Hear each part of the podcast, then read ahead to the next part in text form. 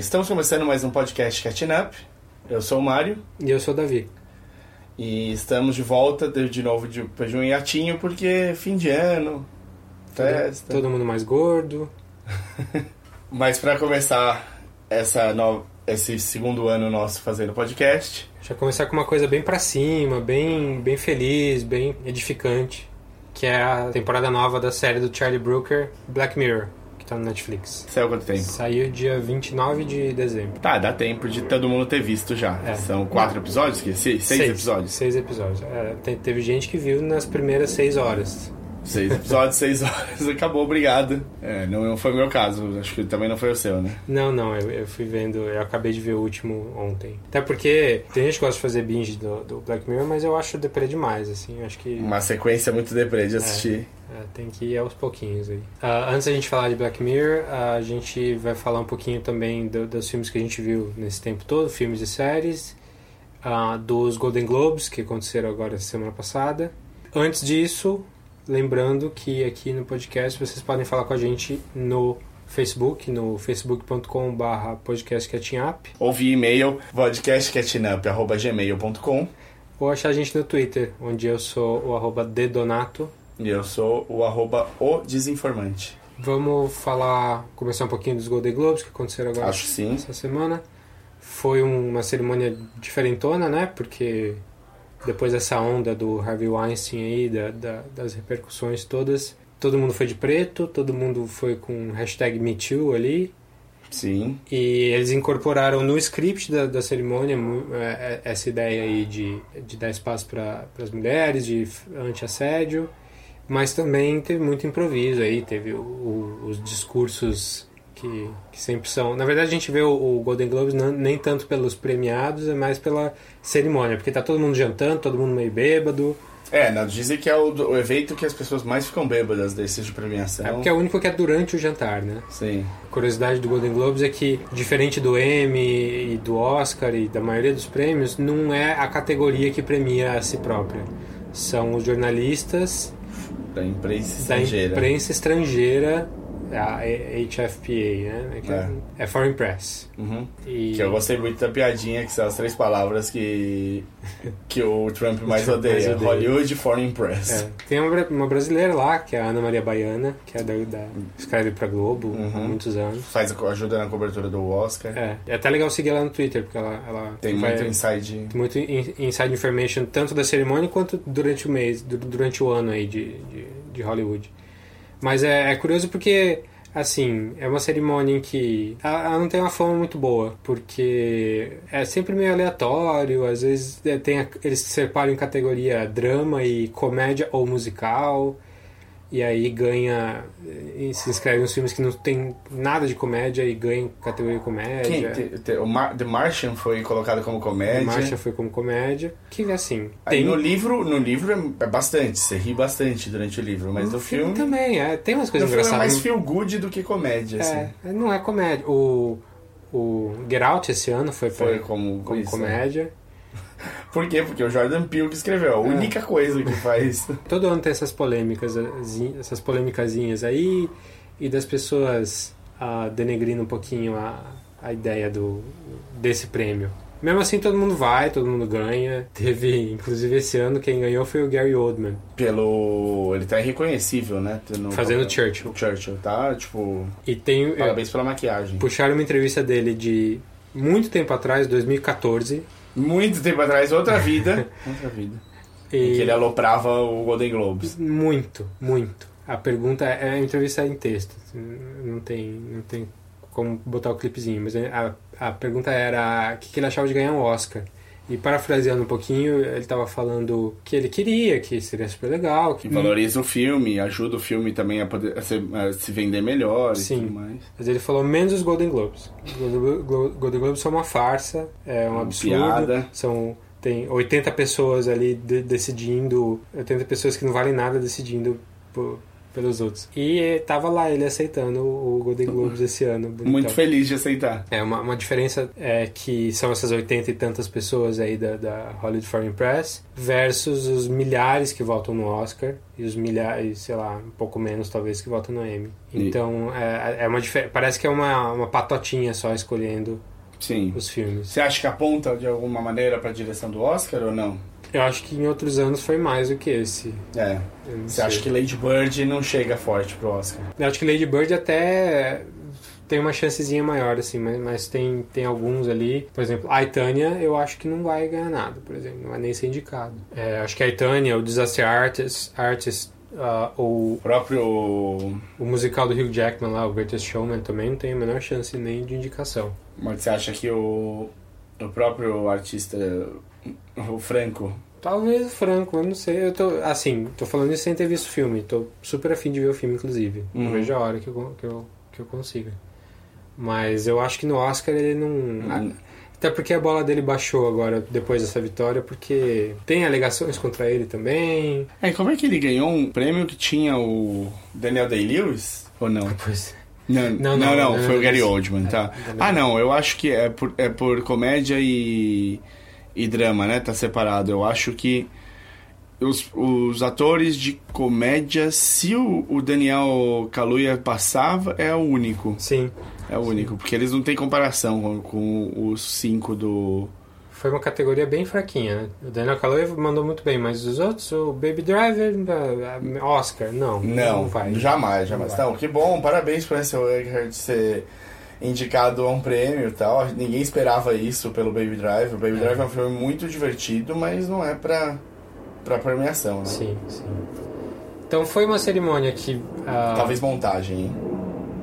Baby Driver? Não, eu acho que o Baby Driver é um ótimo filme. Só não acho que vai. Talvez ele seja indicado a montagem. A montagem dá pro Baby Driver ir. Porque é, um, é, um, é o acerto do filme, né? Sim. O pô, a, a, sequência de abertura só já vale o filme inteiro. Sim. Mas eu acho que os indicados vão ser diferentes. Até porque acho que teve muito filme que saiu muito no finzinho do ano, assim. Que as pessoas vão ter visto mais. Shape of the Water. Shape of the Water. O Phantom Thread. O próprio The Post do, do Spielberg. The Post. The Post chega forte, com Mary Streep, Tom Hanks e Spielberg dirigindo. É. Pode ser uma história sobre o Lobo Mal e a vovozinha que vai chegar forte pro Oscar, não Sim. tem como. Até estranho não ter ganhado nada no Golden Globes, mas talvez seja porque chegou meio no final, Sim. ou talvez seja porque o clima era, era outro, outro. a temática era outra. Né? Uhum. Ewan McGregor ganhou, ganhou por Fargo, a gente fala sempre de Fargo aqui. Sim, é, foi a temporada mais fraca de Fargo. Justamente. Mas o Ian tá incrível. E ele ganhou em cima do Kyle MacLachlan do, do, do Twin Peaks, Peaks, que eu achei um absurdo. Isso é um absurdo. Mas eu acho que o prêmio estava entre os dois, mas quem mais concorreu? De Niro, com o especial para HBO lá. Não. O Jude Law com o Young Pope, da HBO. É, que é legal, mas também não. É, e o Jeffrey Rush por Genius, que ele faz o Einstein. Sim, sim. Eu, eu gosto. É, a série eu não vi, mas eu, eu vi, gosto dele. Eu vi acho que os dois primeiros, são seis, né? Não Só. sei, é bom? Era, era legal, tava super bem feitinha. E eu, mas era muita coisa para ver na época, eu tive de fazer escolhas. Pois é. Bom, é isso. Ah, bom, teve o discurso da Oprah, né? Que foi forte, foi muito bom. O pessoal tava até. Oprah 2020. Pirando a cabeça aí pra Oprah 2020, que eu acho. Um absurdo. Ruim. Não pode começar com esse clima de, tipo, celebridade. Tipo, não é porque o Trump.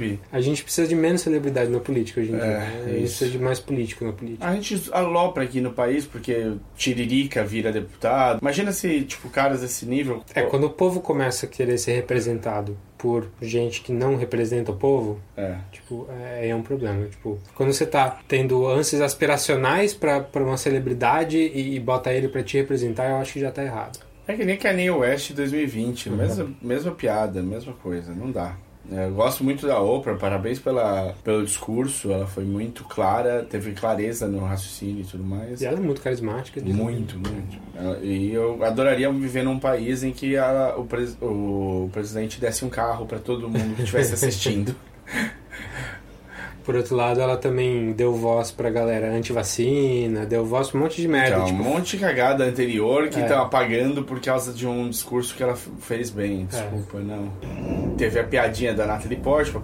Piadinha não, né? Uma alfinetada. Eu gostei da alfinetada ali. É, eu fiquei me perguntando depois se não foi, se não foi de propósito, se não foi. não dava no script Porque depois disso teve um monte desse tipo de coisa. Sim. A Susan Sarandon, com a Dina Davis, teve um monte de, de coisa um pouco mais pesada. O discurso da, da Barbara Streisand também, falando. Sim. Como assim a única? Quando ela foi anunciada, ela foi anunciada como única. Então tava no script que, ela, que essa informação era relevante. Sim. Então estavam praticamente pedindo pra ela falar sobre isso. E tem, falando em únicos, foi o primeiro ator negro a ganhar o é, melhor ator em série dramática em 75 anos esse prêmio. Pois é. Depois do discurso, depois de tudo, ele falou que ele queria muito ser o primeiro em alguma coisa. Ele sempre, tipo, se, se esmerou por isso e acabou... Ele nunca se viu como um trailblazer, Uhum. mas mais um cara que tava ali sempre tentando chegar junto. Você tá falando do Sterling K. Brown, que Isso. ganhou pelo This Is Us. A, This Is novela- Us, sim. a novelona da... Sim, sim, que é, tipo, na verdade é, o, é um evento, né? Foi,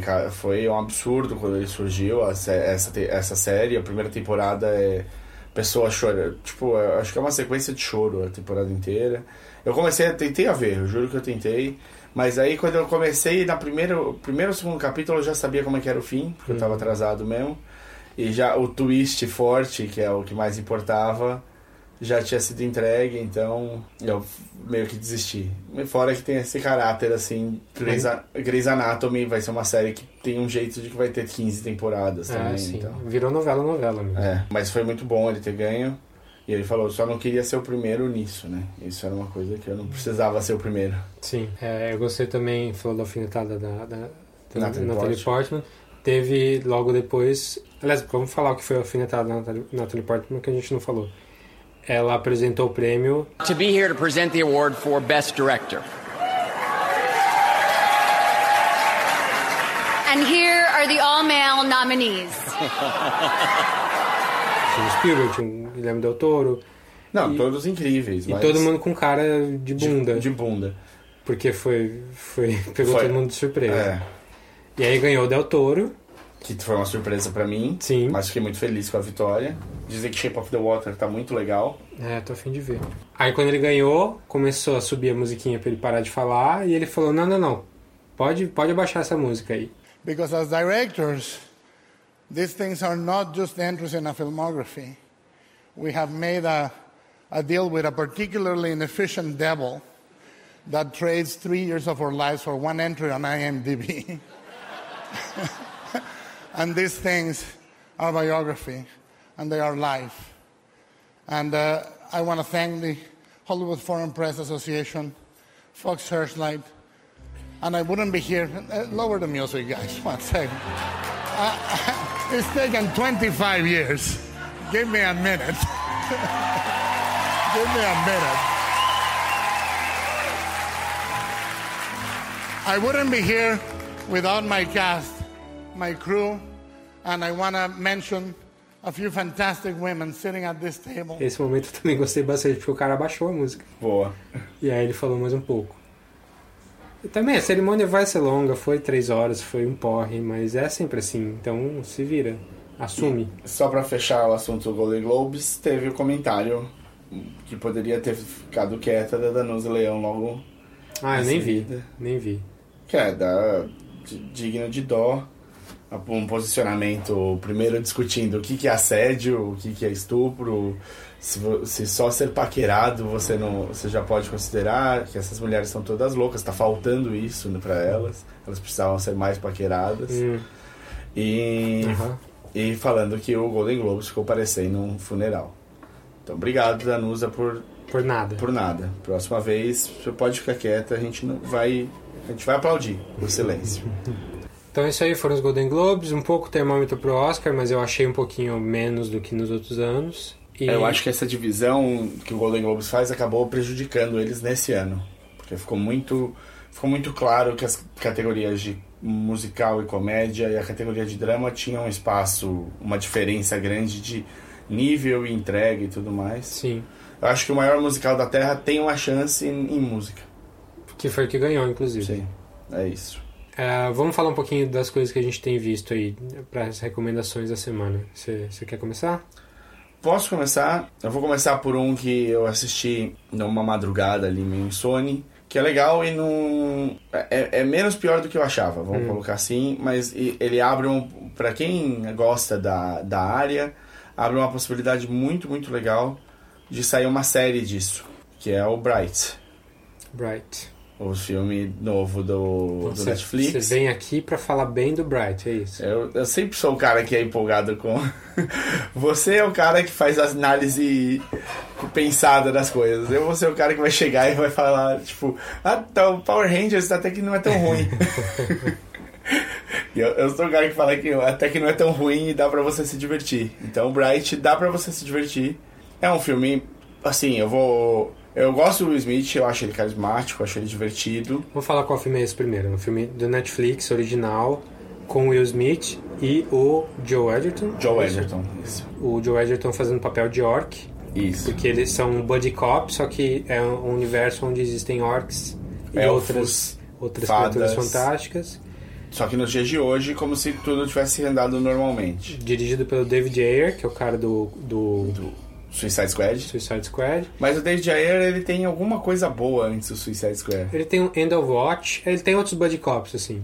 Ele tem os dois filmes assim de polícia. Ah, e esse filme também é escrito pelo Max Landis, que é filho do John Landis, Sim. que é um cara que tem algumas coisinhas boas, mas no geral ele é fraco e ele é uma pessoa muito ruim como pessoa. É mal visto no meio. Ele é um trauzão. Dá, dá pra ver que ele não é uma boa pessoa. É um cara muito voltado pra si mesmo, ele discute com os outros na internet, ele não é bem visto mesmo. Ah, ele tem um filme legal que é o Chronicle, eu, eu gosto. Tá. É, o, o, o David Ayer é responsável, é um dos responsáveis pelo roteiro do dia de treinamento, né? Ah, sim, também. Então, Why is there a fairy in the bird feeder again? Good afternoon, officer. Fairy lives don't matter today. That's it right there. Now take the little homie out LAPD style like you do. Oh, and uh, you keep doing all your gangster stuff. I'm just trying to sell my house. Don't worry about that. Everybody's just trying to get along and have a good life. All of the races are different. Just because they're different doesn't mean anybody's better or worse than anybody.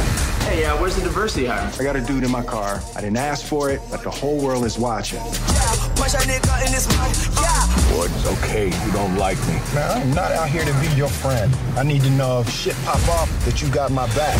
Can't hide it, Wood. Humans have physical tells. Like the face. What's my face? The human who needs a lot more conjugal love type face. Do not wink at me like that.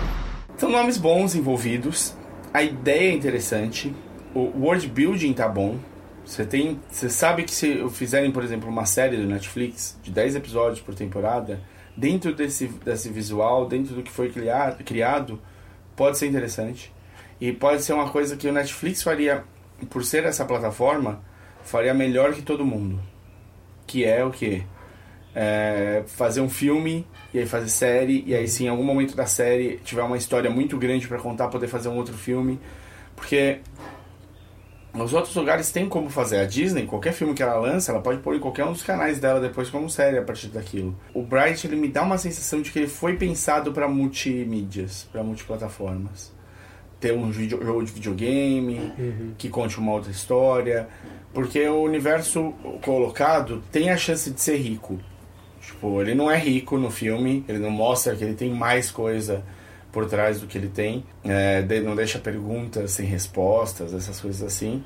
Mas o que tem, assim, ah, é, como, tipo, ah, desde quando as raças convivem em paz, sabe? Quando- Desde quando, tipo, como é que começou isso e tal. É porque os orcs nesse, nesse universo são vistos como uma minoria. Porque eles, eles lutaram contra os humanos há milhares de anos. Isso. E hoje em dia eles são. Assim, a coisa mais óbvia é, é que eles são os negros de hoje. É, eu, eu, eu senti na verdade que eles eram meio o- o- ou os negros ou os ticanos de Los Angeles, assim, uma coisa que tem ali muita gente, mas que ainda assim não, não ocupa uma, uma posição boa dentro da sociedade, não tem uma casa. E enquanto os elfos são tipo o pessoal modelo, famoso, o pessoal da mídia, esses caras que estão nadando de braçada e tal.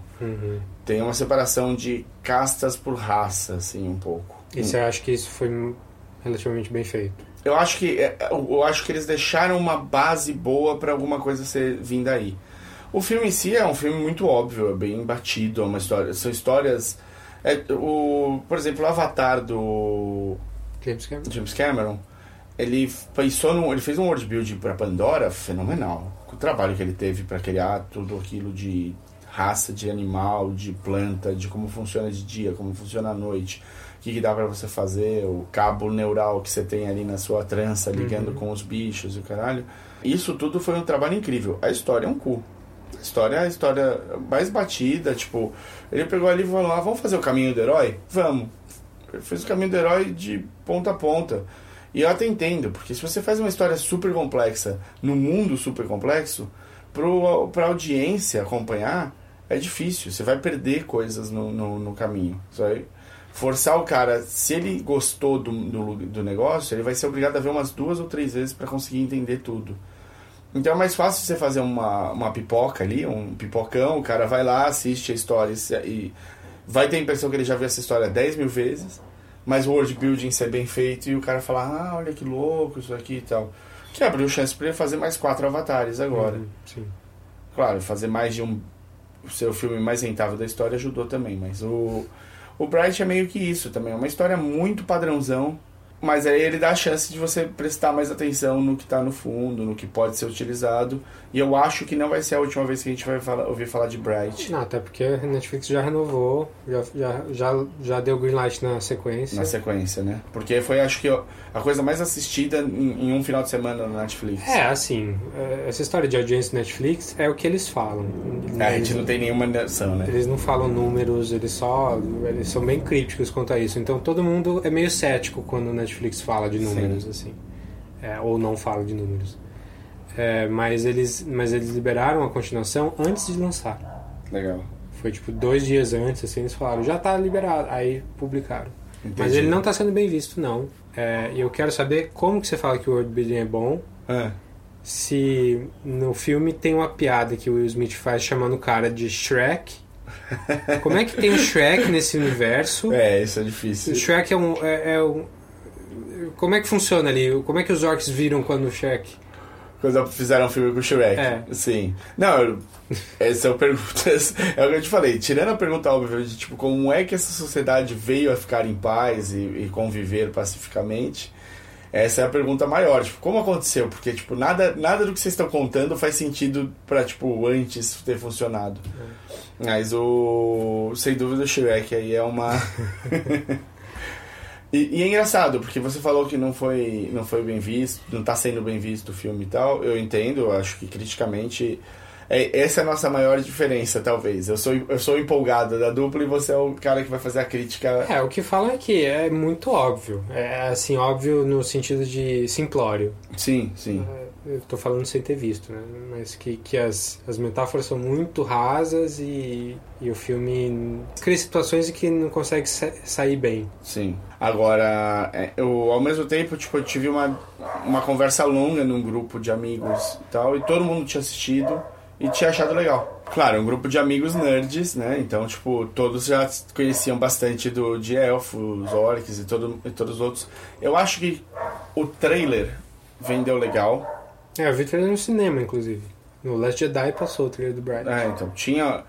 E aí tinha, tava indo super bem, aí o- pra algumas pessoas empolgou, pra outras desempolgou o fato de ter uma varinha mágica no trailer. E aí quando aparece a varinha mágica meio que dá uma fudida. E aí fica aquele misto de expectativa de ser uma porcaria, com a possibilidade de ser algo bom no final, porque estão tocando nesse universo de uma maneira diferente do que já tinha sido feito. Mas no final, eu não sei, talvez essa expectativa de que vai ser uma porcaria, porque é mais fácil de ser feito. Quando você vai mexer em universos que as pessoas conhecem de outra maneira, você vai dar um outro um novo approach, o mais provável é você errar a mão. E esse era um universo muito possível disso. Então eu acho que foi menos pior do que estava todo mundo esperando. E aí isso criou uma, um- uma, uma vibe positiva em relação ao, ao filme no geral, entre, entre esse pessoal, esse público mais da. Só baixar a expectativa. É. Acho que quase tudo que se você baixar a expectativa é, ajuda. Por isso que eu não vejo trailer. Entendi. Entendi. Muito bem. É, deixa eu falar de uma coisa boa, então. É, que também não tá, não tá em moda, nada, não tem época pra ver, não. Eu vi um clássico é, dos anos 60 chamado The Battle of Algiers, que na verdade o nome é em italiano e em francês, que o filme é franco Italiano. italiano. É, mas é um clássico de 66, dirigido pelo Gillo Pontecuer- Pon- Pontecorvo, filme de guerra, assim, é sobre a, a insurgência de terrorismo em Algiers, a capital da Argélia, anticolonialista contra a França dos anos 60, que aconteceu no fim dos anos 50. Hum, Então, tipo, cinco anos depois, fizeram um filme. fizeram um filme já. Esse diretor fez, fez poucos filmes, ele era envolvido em documentários antes. Ele tem um estilo bem neorrealista italiano, assim, então é, ele traz essa, essa coisa de filmar com não atores, com coisas muito realista mesmo. É, o começo do filme tem uma cartela dizendo, é, falando, nenhum metro desse filme é, é, é documental. É tudo ensaiar, encenado sobre uma história real com pessoas reais, com os nomes de verdade delas, assim.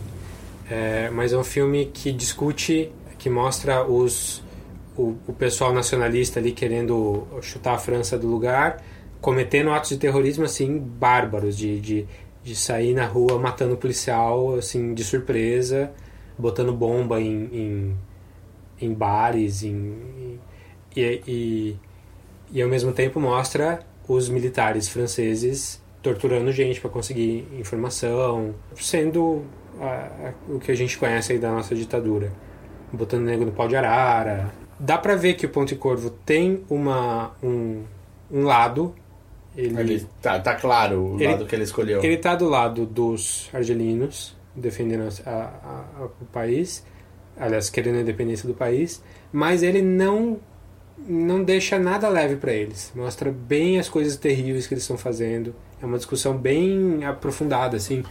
É, é bem documental, o tom é bem documental. Então você só vê a ação sendo feita e mostra depois da ação também, com bastante clareza, assim. É, é um filme, é um tapa na cara atrás do outro. É um filme muito bem contado. Ele também mostra os militares com honra. Então eles não são só os malvadões. O, o líder militar ali que foi posto para tomar conta dessa parte dessa insurgência é um cara de palavra, é, é um cara que não, não é sádico, sabe? Então é um filme que cobre todas as bases, assim, ele tudo, tudo Isso é, isso é bom, porque pelo menos tipo, não, não seja maniqueísta. não tem caricatura no filme. É. É tudo muito bem pensado, bem feito. É um filme preto e branco, um filme. Mais ele, lento. Ele não é tão lento até, mas.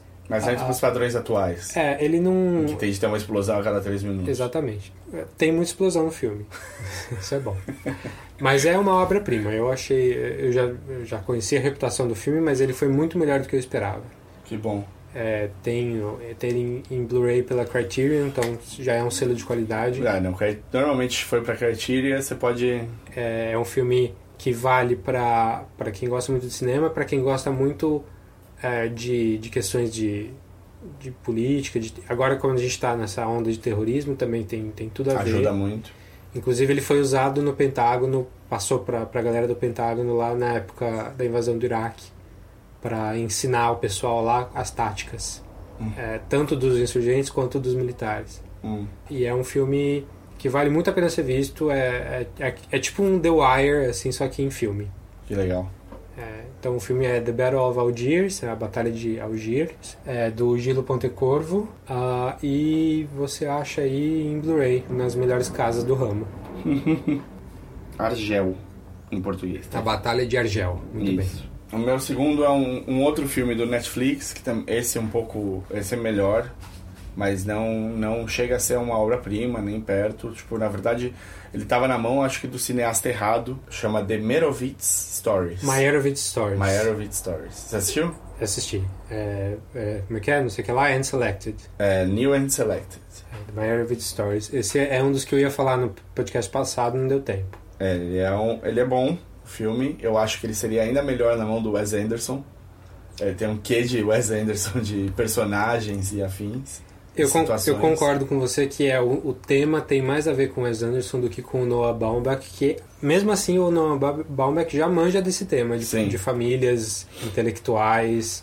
Quando ele fez o Squid and the Whale lá, o Lula e a Baleia, é, é isso também. Tem outros filmes dele que tratam desse tema. Mas eu também senti...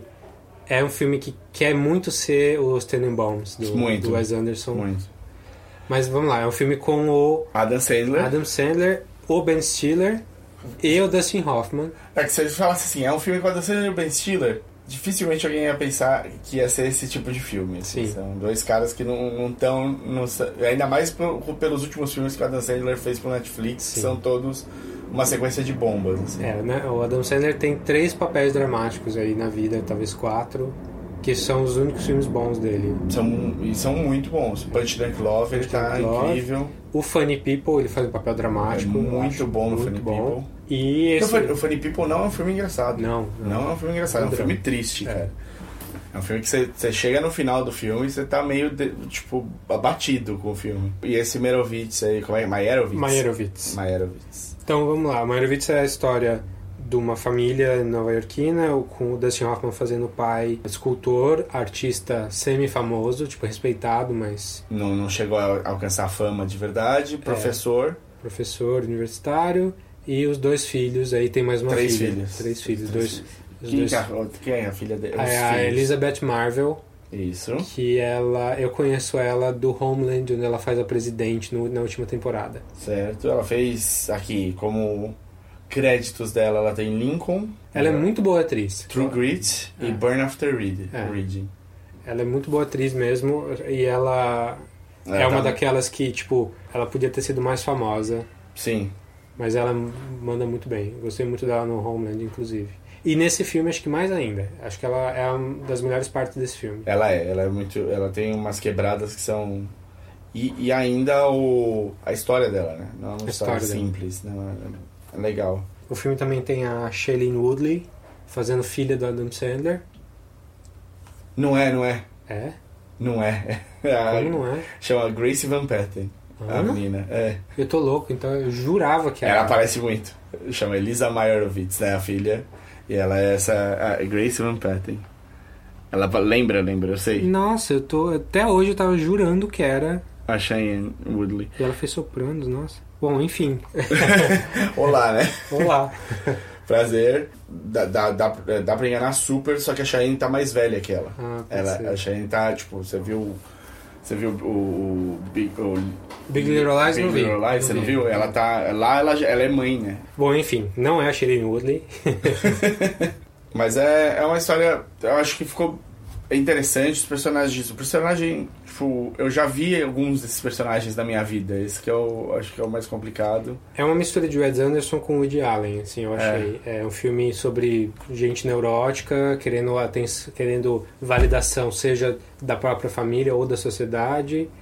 E sempre aquele pessoal que nunca precisou muito de dinheiro na vida, tá, é só viver nas picuinhas deles mesmos, de Sim. as inseguranças e neuroses deles mesmos. Mas eu gostei, eu achei assim, eu já tava com uma expectativa boa, porque normalmente quando falam que vai sair um filme que o Adam Sandler tá fazendo um papel mais dramático e tal, eu, eu, eu sei que eles estão tentando tirar o melhor dele ali.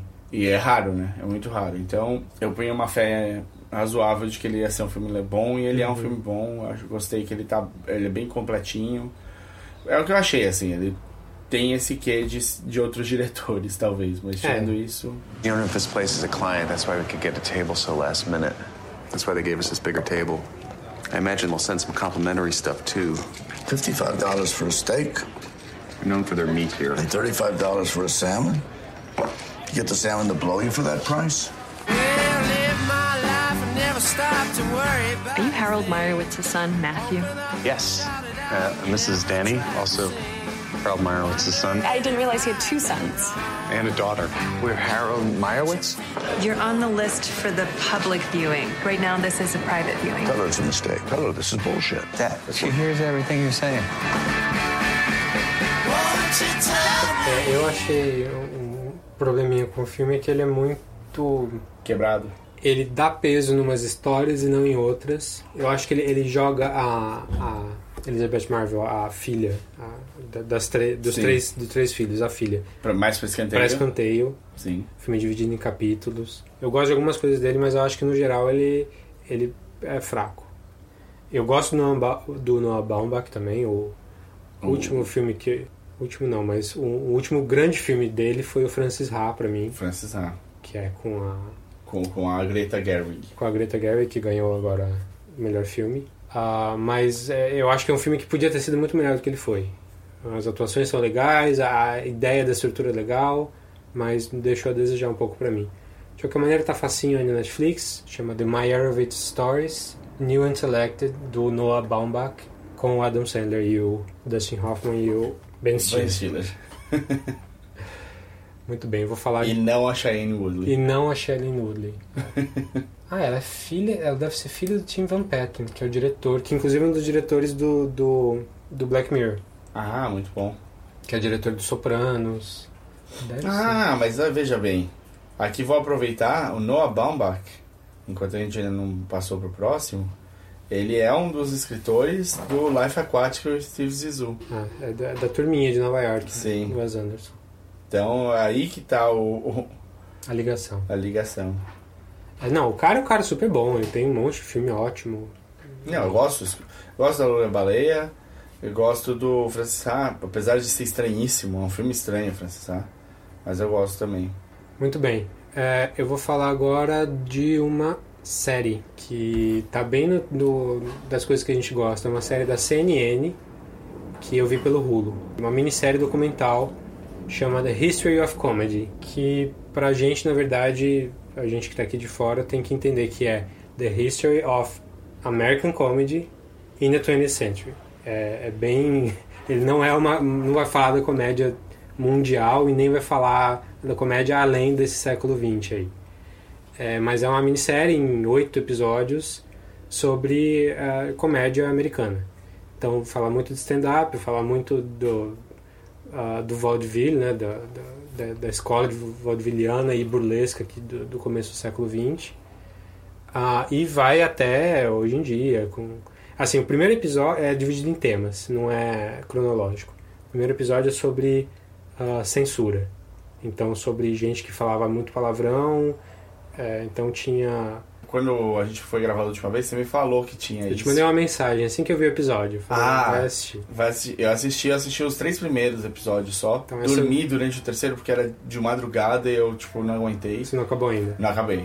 E aí não voltei porque tava viajando e rulo só em casa. E assim, ele, eles entrevistam um monte de gente famosa hoje de comédia. Então tem o Patton Oswalt, tem o Gia Patal, a Sarah Silverman, é, um monte de, o Rob Reiner, tipo, gente muito boa hoje. Falando de como foi afetado pelo que viu. Isso. How, how did they talk me into this? I hate documentaries. I hate being on documentaries. I hate answering questions. Anyway, all right, what do you got? Let's begin the unpleasantness. Is that what we're going to call it? Yes, today? let's begin the unpleasantness. E, e, vão criando um panorama temático. Então, primeiro é sobre isso, sobre, sobre censura e, e pioneiros que usavam uh, palavrão e coisas sujas e tal. O segundo vai falar sobre, acho que o segundo que fala sobre mulheres, sobre mulheres na comédia. Uh, um vai ser sobre política, um vai ser sobre sitcoms, um vai ser sobre stand-up. Então sempre dividido em terminhas assim. Welcome to the history of comedy. Come along as we explore the surprising stories behind comedy's most influential faces, films, and funniest moments. From the punchlines, sexual favors for spaghetti dinner, to the people pushing the boundaries. From parody to political satire. Hold on to your lily white butts. An all new series, The History of Comedy. É bem gostoso de ver. Você, você, mesmo se você goste muito, provavelmente você vai aprender algumas coisas. Eu vi coisas que eu não. Ah, sem dúvida. Eu adoro, eu sigo, acompanho muito de comédia e vi. E lógico, né? Eles falam do Falando de caras que eu sempre gostei, mas dando um, um outro panorama. Como é que é o cara. Você falando do Carlin? É, George Carlin. É, o Carlin é o meu stand-up preferido de todos. Sim, é, tá entre os meus favoritos, é. top 3 com certeza. E é legal que eles, tipo, pra mim o Carlin é um cara da, da parte política, de um cara muito esclarecido, é um cara que dá umas porradas na cara legais. Mas a primeira coisa que ele aparece é como um dos caras que usava palavrão pra caralho durante o. É, e é curioso a história do Carlin, que até aparece nessa série. É, o comecinho da carreira dele, ele ia de terninho e fazia umas piadas mais tranquilas. Sim, ele, uma hora ele quebrou, né? É, uma hora ele quebrou e ele fala. Inclusive tem, tem, tem uma ceninha lá dele falando que, tipo, aquele Carlin lá eu não reconheço. Tipo, era outra fase da minha vida e agora e aí ele virou o que ele virou, que era um, hum. um ripongo Sim. que fala mal de todo mundo É, eu acho ele genial, que brinca muito com linguagem. Realmente tem, é... tem uma, tem uma, acho que é só de linguagem que ele faz que é fenomenal, que ele vai só trocando, tipo. É, é bom, ele é muito bom. Se, se você não conhece o George Carlin, dá uma pesquisada, Sim. assista uns stand-ups. Tinha, tinha na Netflix bastante, não sei se ainda tem. Tinha vários, assim, dos anos 80, assim, antigos. Mas enfim, a série é The History of Comedy, eu recomendo bastante para quem quer aprender aí um pouquinho mais ou, ou rever. Ah, é da CNN, mas estava no Hulu e também não deve ser difícil de achar, não. Eu acho que é daquelas séries que se bobear a CNN deixa aberta no, no site deles, viu? Pá, né? Dá, tem de dar uma pesquisadinha que de repente tá livre lá. É, se, se tiver, eu vou linkar no, no- na descrição do episódio. Muito bem, o que mais? Bom, eu vi um, eu vi um milhão de filmes de avião, e que é uma categoria super específica. E nesse um milhão de filmes de avião, um que eu gostei muito de rever, sem dúvida, foi A Vida dos Outros. Eu vi também. a- Alemão? Alemão. É, fazia muito tempo que eu tinha visto, eu vi só quando saiu, então foi legal rever. Eu vi o Trip to Spain, que você tinha falado muito bem aqui já, e eu gostei muito, gosto dos dois. Do, do- como é que é o nome dos dois? Steve Coogan e Rob Brighton. Isso. E eu achei muito legal, entendi o que você gostou no filme. E mas como já a vida dos outros é velho pra caramba e e tipo, eu preciso até talvez deixar mais um tempo decantar pra poder falar bem. E Eu lembro de não ter gostado tanto, assim. é, eu Eu lembro que ganhou o Oscar, eu fui atrás, mas era bem na época que tinha os filmes alemães bons. Tinha o, o Adeus Lenin, o Educators, é, e esse é mais sério e tal, mas eu achei. eu lembro de não ter gostado tanto, não. É, então eu, eu fui pôr um outro pano nele, eu acho. Na época eu gostei.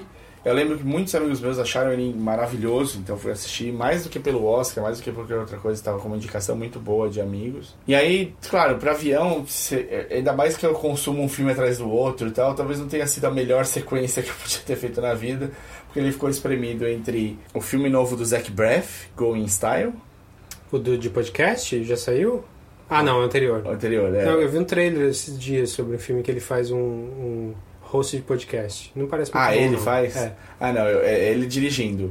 Que é com o Morgan Freeman, o Michael Caine e o Alan Arkin. Ah. Eles, eles Ah, sim, é que eles são velhos é. e tal. É uma revisita, revisitando aquele bucket list lá do. É, pouco. Divertidinho, e aí veio esse e depois veio um que era tipo. Ah, não, veio o Kong, que era o que eu ia falar, porque Kong é fácil, super digestivo. Kong Skull Island. É. Eu vi, eu vi também. Eu vou falar pra você, o filme é ruim, né? Eu, assim, tipo.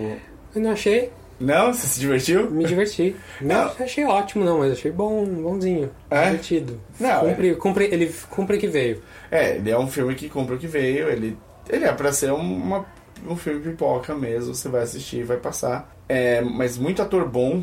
Sim, muito. Aliás, ator muito melhor do que o filme. Sim. É o, tipo, Samuel Jackson tá super subutilizado num papel maniqueísta. É, John Goodman. O John Goodman é outro. John Goodman tinha um personagem que tinha a possibilidade de, de ter profundidade E não, e não, não exploraram. Tem a Brie Larson, tem o, o Tom Hiddleston, tem uma galera muito boa. O Tom Hiddleston e a Brie Larson são os papéis mais óbvios da vida deles também. É, tem nada a ver com eles. Não, mas ok, tudo bem. Tipo, eles estavam ali cumprindo esse papel. E tem o John C. Reilly fazendo o papel que acho que vai ser meio que a cara dele pro daqui pro fim da vida, que é... bem legal também. Recomendo muito ver o Honest Trailers, sabe? Aquele Sim. Do, do pessoal do Screen Junkies no- Aham. no, YouTube. O Honest Trailers desse filme, é, o diretor participou e escreveu. Ah, é? E ele, assim, ele acaba com o próprio filme. É bem Que engraçado. genial, que bem bom. engraçado. Mas o filme, assim, ele é pipoca, é divertido, é fácil. É um filme de fácil gestão, ele é um uma coisa que você vai assistir e ele não vai te deixar pensando sobre a vida depois. Uma coisa só que eu gostei, que, que acho que é uma, um- uma pontuação interessante pro filme, além da própria ilha, do jeito que é feito, da, da inversão de quem. Bom, não vou dar spoilers muito grandes. A ilha é interessante, é divertido, você vai. Dá, dá pra você assistir antes de dormir e dormir numa boa, feliz, assim. Tem uma frase só que me deixou inspirado pra outras coisas, Hum. que é o John Goodman explicando que a Terra não é nossa, que a posição dele é que a gente tem de eh, reclamar a, nossa, a Terra de volta, então temos de matar todos esses bichos gigantes. Mas que existem muitos bichos gigantes que a gente não conhece, não, nunca explorou. Então ele abre ali uma uma E- porta pra fazerem. Terra Oca. É, mas pra fazerem, tipo, todo tipo de bicho, filme de monstro gigante a partir daí. Acho que se fizessem um 20 mil léguas submarinas que fosse linkado com o Kong de alguma maneira, era cabível. Você, pelo jeito, não viu até o final dos créditos. Ah, não, parei. Tinha coisa depois dos créditos? Tem. Ah, puta merda. É, então vejam, é, não vou falar aqui, mas vejam quem vê o filme, vê, espera até os créditos que tem uma ceninha extra ali que vai dar um saborzinho extra pra, pra essa história toda. Foi tudo que eu imaginei. então tá bom, vou falar de mais um aqui, ah, que é importante, que era um dos filmes mais esperados do ano pra mim. Filme novo do Yo- Yorgos Lanthimos, que fez um dos meus filmes preferidos do ano passado, que é o The Lobster. E já tinha feito Dogtooth antes, um cara muito... Ele vem de dois trabalhos muito bons. É, e, e tem, tem mais dois filmes no meio. Tem o Alps e acho que tem mais um que eu não vi. É, você, eu vi o Dogtooth e o Lobster, ele vem, vem em alta escala pra mim. Eu tava esperando bastante esse filme, não vi ainda. É, é um filme, outro filme com, o Co- com o Colin Farrell chamado The Killing of a Sacred Deer. E dessa vez ainda tem a Nicole Kidman no meio. Também tem um moleque que fez Dunkirk também. E é um filme que dá pra ver desde o pôster, eu não vi o trailer, até hoje não vi o trailer, mas desde O trailer era estranho. É, desde o pôster já dava pra ver que era alguma coisa especial, assim, um filme frio, tétrico, assim, é um filme sobre um, um médico cirurgião e a família dele, é, num lugar não especificado. E falam muito que é um filme muito influenciado pelo Mikhail Haneke, que é um dos meus cineastas preferidos, que é o cara do cachê. A gente cara- falou dele no último. é, e eu fui vendo, eu fui vendo esse filme, finalmente ele saiu, eu consegui assistir, e eu fui esperando aí, é, cadê o Haneke, cadê? Aí uma hora aparece, e não, tá muito claro que ele tá querendo ah, puxar o filme do Haneke aqui, mas tá faltando alma, tá faltando alguma coisa aqui. No, no final, eu não gostei desse filme mesmo, eu queria muito ter gostado, ele é muito bonito, muito bem pensado, assim, em termos de estética e de ritmo, ah, mas ele é um filme cruel por ser cruel. E é uma coisa que os filmes do Haneke não são. Os filmes do Haneke são cruel para mostrar a humanidade da pessoa em volta dessa crueldade. É, O Vídeo é isso que eu falei no, no último episódio, mas o cachê também. Ah, esse filme, os personagens não estão lá, as pessoas não estão lá. Só Hum. parece, parece um monte de boneco brincando de coisas malvadas, assim. Entendi. É, então é um filme interessante, é um filme que eu até recomendo ver, mas é um filme ah, misguided, assim, como é que é? Tá pelo caminho errado ali. É, é um filme que, que foi pelo caminho errado. Acho que é um dos filmes mais interessantes do ano, mas não é um bom filme. Acho que vale a pena ver, mas fique com essa é, com essa pulguinha atrás da orelha aí que, que eu, eu me decepcionei um pouco. Interessante essa categoria. É. Veja, mas não é bom.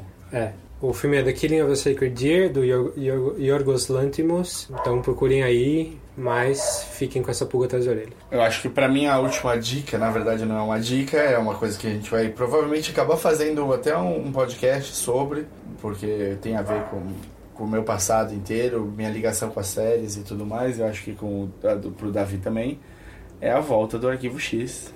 Vixe Maria. Pra sua décima primeira temporada, depois de ter tido uma te- temporada razoavelmente estabanada na décima, com seis episódios só. Seis episódios, um ótimo, um bom e os outros ruins ou péssimos. É, né, um ótimo, um bom e quatro bem complicados e eu, não- eu não, não chego a bater o, o, o pé falando que eles são péssimos porque eu, eu- é carregado de, de saudade que eu assisti então tipo não consigo ser pleno mas são bem mais fracos são muito aquém do que, do que ele merecia do que a série merecia e saiu aí hoje a gente tá gravando na quinta-feira e o Arquivo X passa de quarta então ele já tem Tem dois episódios. tem dois episódios Eu dessa vi só o temporada. primeiro. Eu, eu vi parte do primeiro, eu nem terminei, mas já deu pra entender bem o, o caminho que tá seguindo. Eu ia ficar muito, muito feliz se fosse um episódio inteiro focado na história do, do canceroso, mas não é. Tem um dos melhores episódios da série é só sobre ele, que é o Musings of a Cigarette Smoking Man lá. Sim. Não, ele é um personagem interessantíssimo. É. Eu acho que você descer dentro da, da história de um personagem interessante, você só teria a ganhar, mas. É, eu eu tô, tô querendo fazer a campanha de tirem o Chris Carter do X-Files.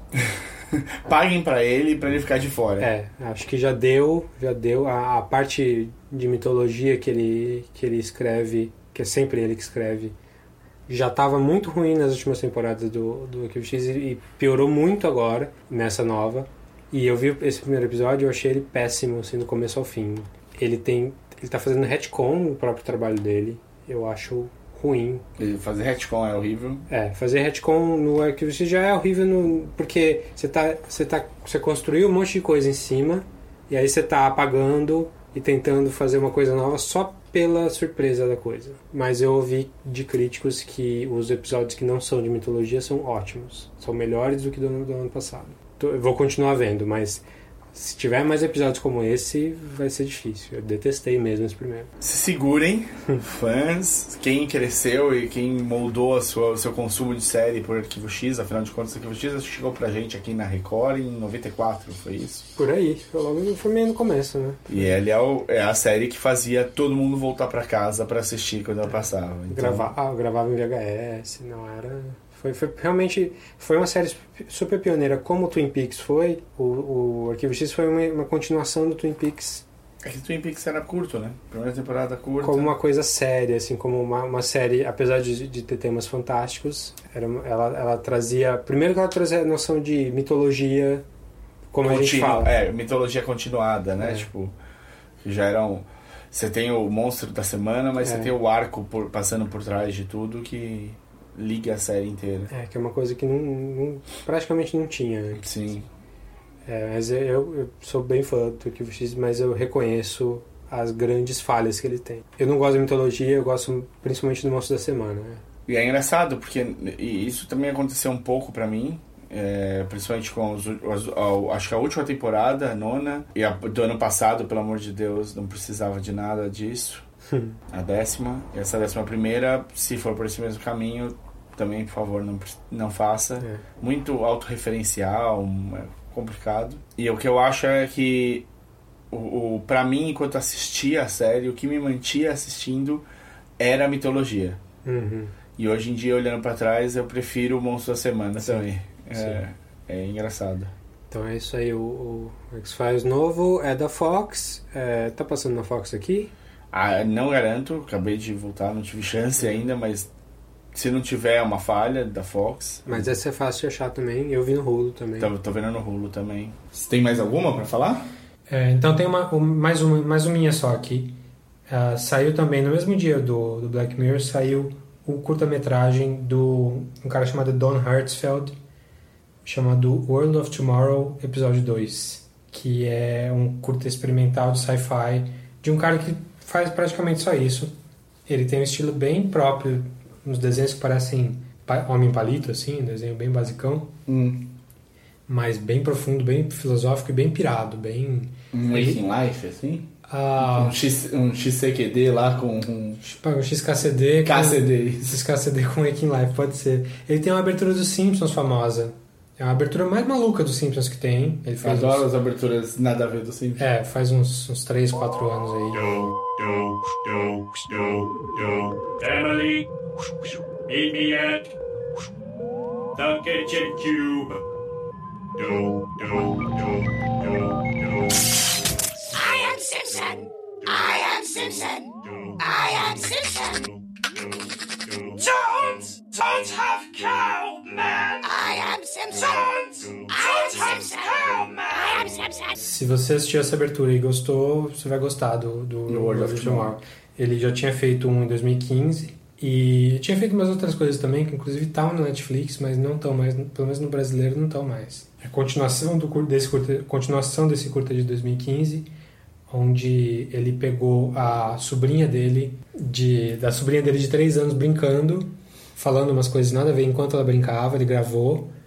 E aí ele pegou ah, essas falas dela e montou um roteiro em volta da fala dela e mais uma outra atriz em cima falando, é, com coisas que envolvem viagem no tempo, clonagem, é, o fim do mundo, Nossa, que é, e muita filosofia existencialista, assim, é, Usando o discurso da filha de 3 anos. usando da, da sobrinha. Sobrinha. Many lonely people from the lower classes have disappeared into its safe infinity to be never heard from again.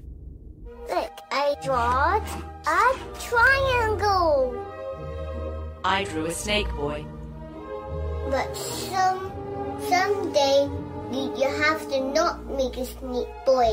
Because when I yesterday I didn't see any snake boys, but you made one. É, e aí, agora nesse ano, é, ele fez com a, com a sobrinha com 4 anos. Né? O Daniel tem 3, hein? Vamos conversar. É, então dá pra produzir alguma coisa aí. Porque ele não tem o talento do cara, não. O cara é bom pra caramba. Mas enfim, é, ele é um cara muito bem falado, assim, mas pouco conhecido. E esse curta saiu no Vimeo pra alugar. Ah, que legal. Tá lá no on demand dele lá. É tipo 4 dólares, assim, você tem 15 dias pra ver. E eu recomendo demais, é bem pirado, bem legal. É, e é curto, tem tipo 20 minutos, não é nada, nada demais. É bem legal, chama World of Tomorrow, episódio 2, episódio The Burden of Other People's Thoughts. Legal. Tá no Vimeo, tem o link aí na descrição do episódio. Aliás, lembrando, tudo que a gente fala aqui tá na descrição, descrição do episódio com links. Também uh, e com o timecode certinho para você se achar depois se precisar voltar ouvindo a gente falar alguma coisa ou pular spoiler, etc. Então é isso. Uh, vamos passar para o nosso review principal aí, que é a série Black Mirror. É, e vamos fazer, já que eu falei de spoiler, vamos fazer o seguinte: a gente vai falar um pouquinho da série em geral, sem spoiler para nada. Aí a gente vai fa falar um pouquinho mais a fundo dos episódios que a gente mais gostou e que a gente menos gostou da série toda, sem contar a quarta temporada. Então é spoiler só pré-quarta temporada. E aí depois, uma, uma, terceira, terceira sessão, a gente vai falar um pouquinho a fundo da quarta temporada, do que a gente gostou não gostou, com spoiler para tudo. Então, então essa primeira é spoiler free, a segunda parte, que vai, vai ter um avisinho aí, o, tanto time code quanto sonoro, é, spoiler, Com spoiler da, das outras temporadas. Spoiler até então e depois spoiler para tudo. Beleza. Então é isso aí. A série começou. É uma série de sci-fi, de antologia sci-fi, né? Feita pelo Charlie Brooker, que é um comediante barra escritor, escrevia muito para videogame, para crítica de videogame. Por incrível que pareça, um cara de videogame foi pro mainstream. é, é um cara que era um pouquinho mais conhecido na Inglaterra do que fora. E ele ficou conhecido fora mesmo quando ele fez Black Mirror a primeira vez pelo Channel 4, que é a, a série fala um pouquinho de do nosso relacionamento com a tecnologia. Extremo, eu acho que ele deve ser um cara extremamente preocupado com isso. Ele é um cara super legal. Ele tem é, um cara bem ativo no Twitter e tal. Mas todo fim de ano ele faz uma. Esse ano ele acabou não fazendo, mas ele, ele tem costume de fazer um, um catadão, tipo uma retrospectiva do ano, que é geralmente bem engraçado e bem melancólico. Assim. The Wipe é tipo uma retrospectiva. Eu lembro que de 2016 foi icônico, porque foi um ano merda para todo mundo. Então foi especialmente engraçado, especialmente triste. E se acha no YouTube, assim, não é, não é nada difícil de achar. Você coloca lá The Wipe, Charlie Brooker, vai ter. Eu lembro que eu dei muita risada quando ele falou da morte do David Bowie, por incrível que pareça. É mesmo? Foi as partes mais, as piadas melhores que ele fez foi nessa hora. Mas é, é ela tá meio velho porque tá, tem mais de um ano, né? Mas, mas ainda assim acho que vale a pena dar uma, dar uma olhada. Ele é bem chato falar o termo ácido, mas ele é bem ácido, bem esse tipo meio cínico que Black Mirror tem, ele, ele é bem assim mesmo. Só que ele é mais engraçado do que o Black Mirror faz. Mas dá pra ver de onde vem, né? É, dá pra ver de onde vem. Então, muito bem. Aí ele, ele conseguiu lançar essa série aí lá, lá no, no Channel 4 para falar um pouquinho de tecnologia e pegou, pelo menos a gente pegou meio de surpresa uns anos atrás, né, quando saiu. A primeira temporada de 2011. Eu não sei o que ele fez antes, não, não manjo ele. É, a, a qualidade foi muito alta porque para um cara que veio que ninguém sabia. Três episódios. Três episódios é que Nem zero, zero ligação de espaço-tempo entre um e outro. É, antologia, antologia mesmo. Então eles não têm ligação, a única ligação que eles têm é que todos envolvem alguma tecnologia avançada ou mas assim, o que é legal do Black Mirror não é uma crítica à tecnologia. Não. A série fala sobre como a gente se revela na tecnologia, na, na tecnologia. É uma crítica à humanidade. É. A tecnologia apenas é. é. Quem faz bom uso ou mau uso. No máximo, a tecnologia traz para a superfície. À tona. É. Black Mirror, assim, a explicação mais óbvia é a telinha do seu celular que desligada é, reflete sua cara e é preta. Uhum. Então é como, como a tecnologia reflete a gente. E é sempre pessimista, sempre É, ela, ela tem um. Sarcástico. E eu tenho uma impressão que ela mostra um pouco do jeito de ver as coisas dos ingleses, mais do que qualquer outra, outra região. Tenho um jeito de contar história. É, então fala, fala. Tem uma pegada política, principalmente o primeiro episódio, é bem político. Muito político. É focado no primeiro-ministro, né? Política social e, e, ah, e de relacionamento também. Acho que essa primeira temporada encompassa os três, essas três áreas bastante aí. E os atores são todos desconhecidos. No, no segundo episódio tem o Daniel Kaluuya, que está famoso agora pelo Get Out. Demorou. E eu, eu, te- eu só descobri que era o Daniel Kaluuya porque eu li agora. Eu já não lembrava mais do segundo episódio. É, faz tempo. Mas no terceiro episódio tem o Toby Cabell, que também ficou famoso recentemente. O que, que ele fez? Ele, ele, é bom, ele tá no Kong Ah, tá. Sei, sei. Mesmo. e ele tá em outro, em outro lugar que eu. Ele, ele faz o. Ele é um dos caras que faz os macacos do Planeta dos Macacos. Sim, ele também faz, ele é um dos caras que faz o Kong. Kong. Ele é o cara que faz o Kong aqui, isso mesmo. Mas enfim, ele fez um sucesso moderado. O bom no Kong é que ele, você vê o, o, o The Entire Story of You e é- ele tá com o, o, o acento britânico falando. Ele O tá sotaque. sotaque britânico. E no Kong ele é americano, ele é um militar. Sim. E então, tipo, zero sotaque britânico é muito bom. O Daniel Kaluuya também. Também, no Get Out, pô. É, acho que para ser um ator britânico, você tem que ter, tem que fazer checklist ali de sotaque americano, porque Sim. uma hora você vai cair lá. Uhum. Ah, mas enfim, ah, aí te, o Channel 4 encomendou mais uma temporada em 2013, então dois, Dois anos depois. É, é aquele esquema básico britânico, nenhum. Eles não se prendem a formato, quanto a quantidade de episódios Não tem que ter todo ano. e essa a periodicidade. Isso. É, é o esquema Sherlock. Sim, sai quando sair e Inclusive saiu, agradeço. saiu ao mesmo tempo do Sherlock, essa história toda. Aí a segunda, segunda temporada também acho que fez bem mais sucesso, pelo menos a minha, foi a minha impressão. Pelo menos a gente já estava esperando. Foi excelente também, mais três episódios muito bons. Quer dizer, quase todos.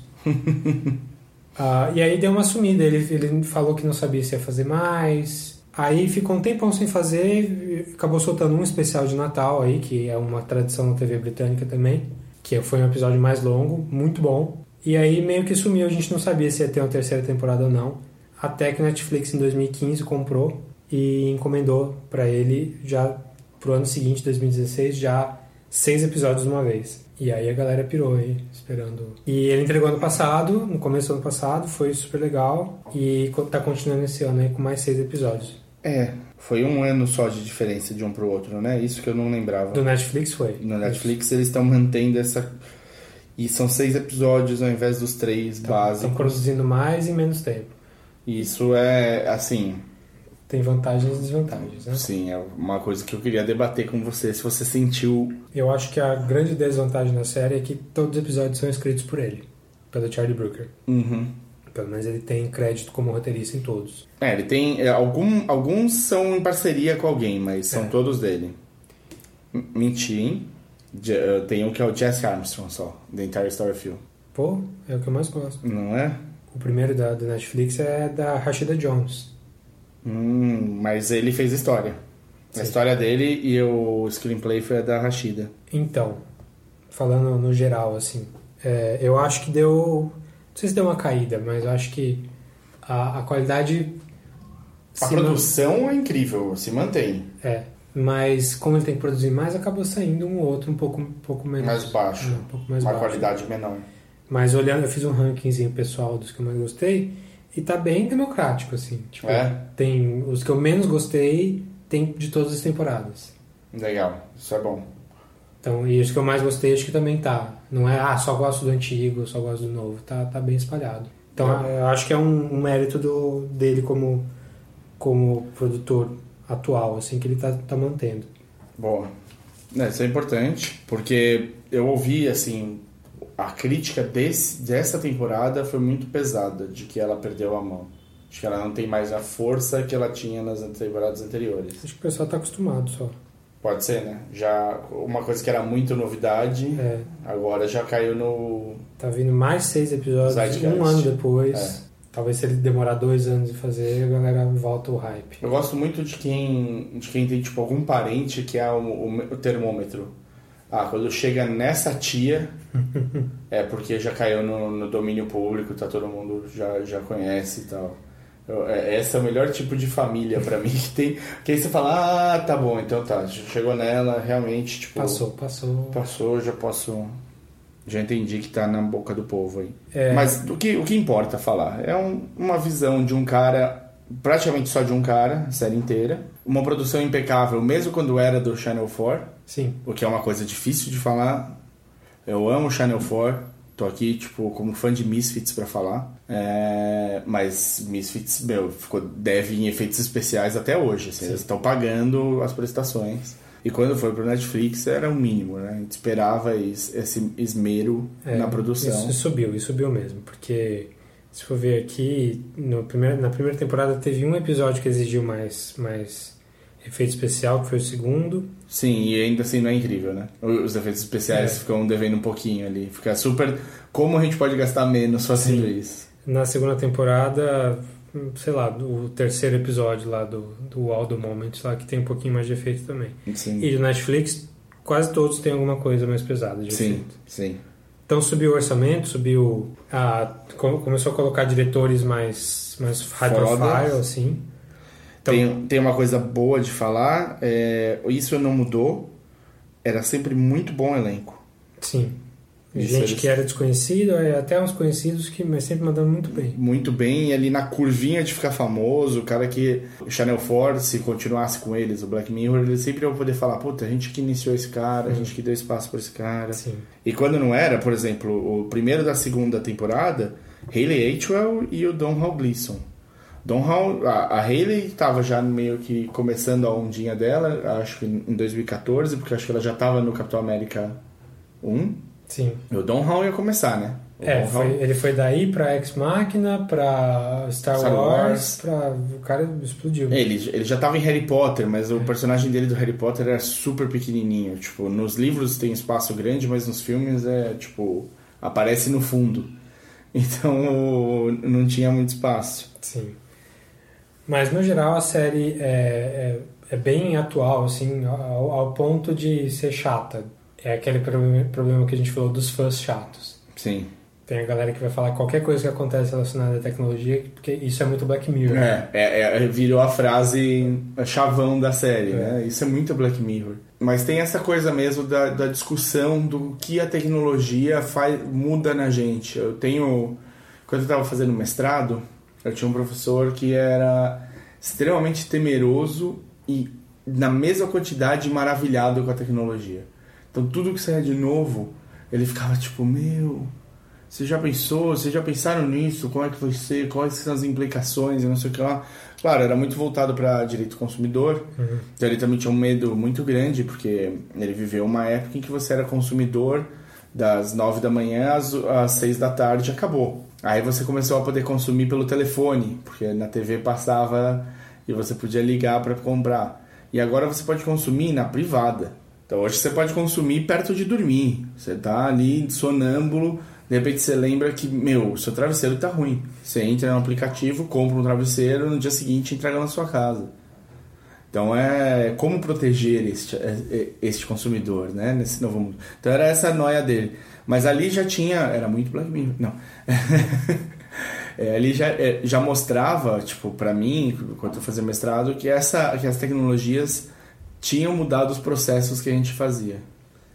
E- É, a tecnologia muda o, o ser humano desde que ela existe. Desde Claro. o, cara, o cara descobriu o fogo, então ele mudou, mudou a dieta. a dieta, mudou tudo. Descobriu a roda, então ele foi mais longe. Ah, mas ele, ele muda os hábitos, mas ele não muda a essência do ser humano. E é isso que talvez ela mostre, eles querem mostrar que talvez mostre mais a essência do Sim, então o que eu acho legal no Black Mirror é isso. O episódio que eu mais gosto da série, talvez entre um e outro, sim. Não vou falar spoiler nenhum, mas a premissa é que você consegue gravar as coisas. Você implanta um negocinho no seu cérebro que você consegue gravar tudo que você está vendo e ouvindo. Então, se você tem uma dúvida sobre o que, como aconteceu, você pode rebobinar E assistir de novo. e assistir de novo. Ah, e, e o tema da história é ah, que a pessoa é ciumenta, então ela vai tentar procurar usar essa ferramenta para exacerbar o ciúme dela. Então não é que a ferramenta deixou ela mais ciumenta, é que a pessoa está usando ela, está usando a ferramenta dessa forma. Então a, a tecnologia só está aí para facilitar a nossa autodestruição. E acho que quase todos os episódios têm um pouquinho disso. É, alguns até as vias de fato mesmo. Uhum. É, mas no geral é isso. né? A série é, é legal porque ela- os episódios praticamente não se interconectam. É, eles têm, têm uma citação ou outra, é tipo quase um... É um easter egg, né? São, É. são easter eggs, assim, piadinhas colocadas, mas as histórias não são conectadas mesmo, não são no mesmo universo, não são com os mesmos personagens. São só variações em, em, em temas de... Temas tanto da tecnologia quanto tema de estrutura cinematográfica mesmo. Então, tem episódio que é de detetive, tem episódio que é um romance, ah, e por aí vai. Então, vale, vale ver, você gosta. Eu gosto, eu gosto. Eu não, não entrei direto, eu assisti o primeiro quando saiu. E não foi uma coisa que mudou minha vida ali. Tava todo mundo, nossa, é fantástico, fantástico demais. Aí eu assisti o segundo, o começo do segundo e tava lento. Eu falei, não, deixa. Outro Segundo episódio ou É, segundo episódio. E eu falei, deixa, depois eu volto. Então eu, não entrei direto no, no, no vagão. Eu peguei depois, quando já estava bem estabelecido, na verdade, acho que um pouquinho antes de, do Netflix lançar. E aí eu assisti tudo de uma vez no Netflix mesmo. Ah, tá. Eles, eles iam lançar a temporada, então eles já estavam com todos os episódios lá no Netflix, eu assisti tudo. É, eu vi... Não, eu peguei do começo mesmo. E- É, eu achei o primeiro bom, o primeiro é bom. Mas ele é o menos tecnológico. Se você for olhar de, de longe, talvez o, o Aldo Moment seja também menos tecnológico do que ele, talvez. Só, é, o primeiro episódio eu também não gostei muito, pra falar a verdade. Mas a temporada, quando eu vi a primeira temporada inteira, eu já virei fã, assim, de... É, então de ficou cara. faltando assistir o, o The Entire Story of You. Que aí eu. É, ia pegar mais. Aí ia me pegar. Então é isso. É muito boa série, muito interessante. É, mas é legal a gente falar um pouquinho dos, dos episódios especificamente, que, que, que cada um traz de legal aí pra... Então a gente não vai falar de todos, porque são 19. Mas acho que um ou outro você tá com mais. Acho que, veemência. acho que vale a gente falar do- dos que a gente mais gosta, dos que a gente menos gosta e, e por quê. Sim. Aí, aí a gente passa mais especificamente. Até pra vocês poderem falar, nossa, eu também, ou É. não, eu- você é um idiota. É, não, você não você não entendeu nada. É, você não sabe de nada. Então vamos fazer uma primeira aí, um spoilerzinho pra, pra tudo até a terceira temporada. A gente Ah. não vai falar da quarta ainda. Então, primeira, segunda, terceira, especial de Natal, tudo de uma vez. Isso.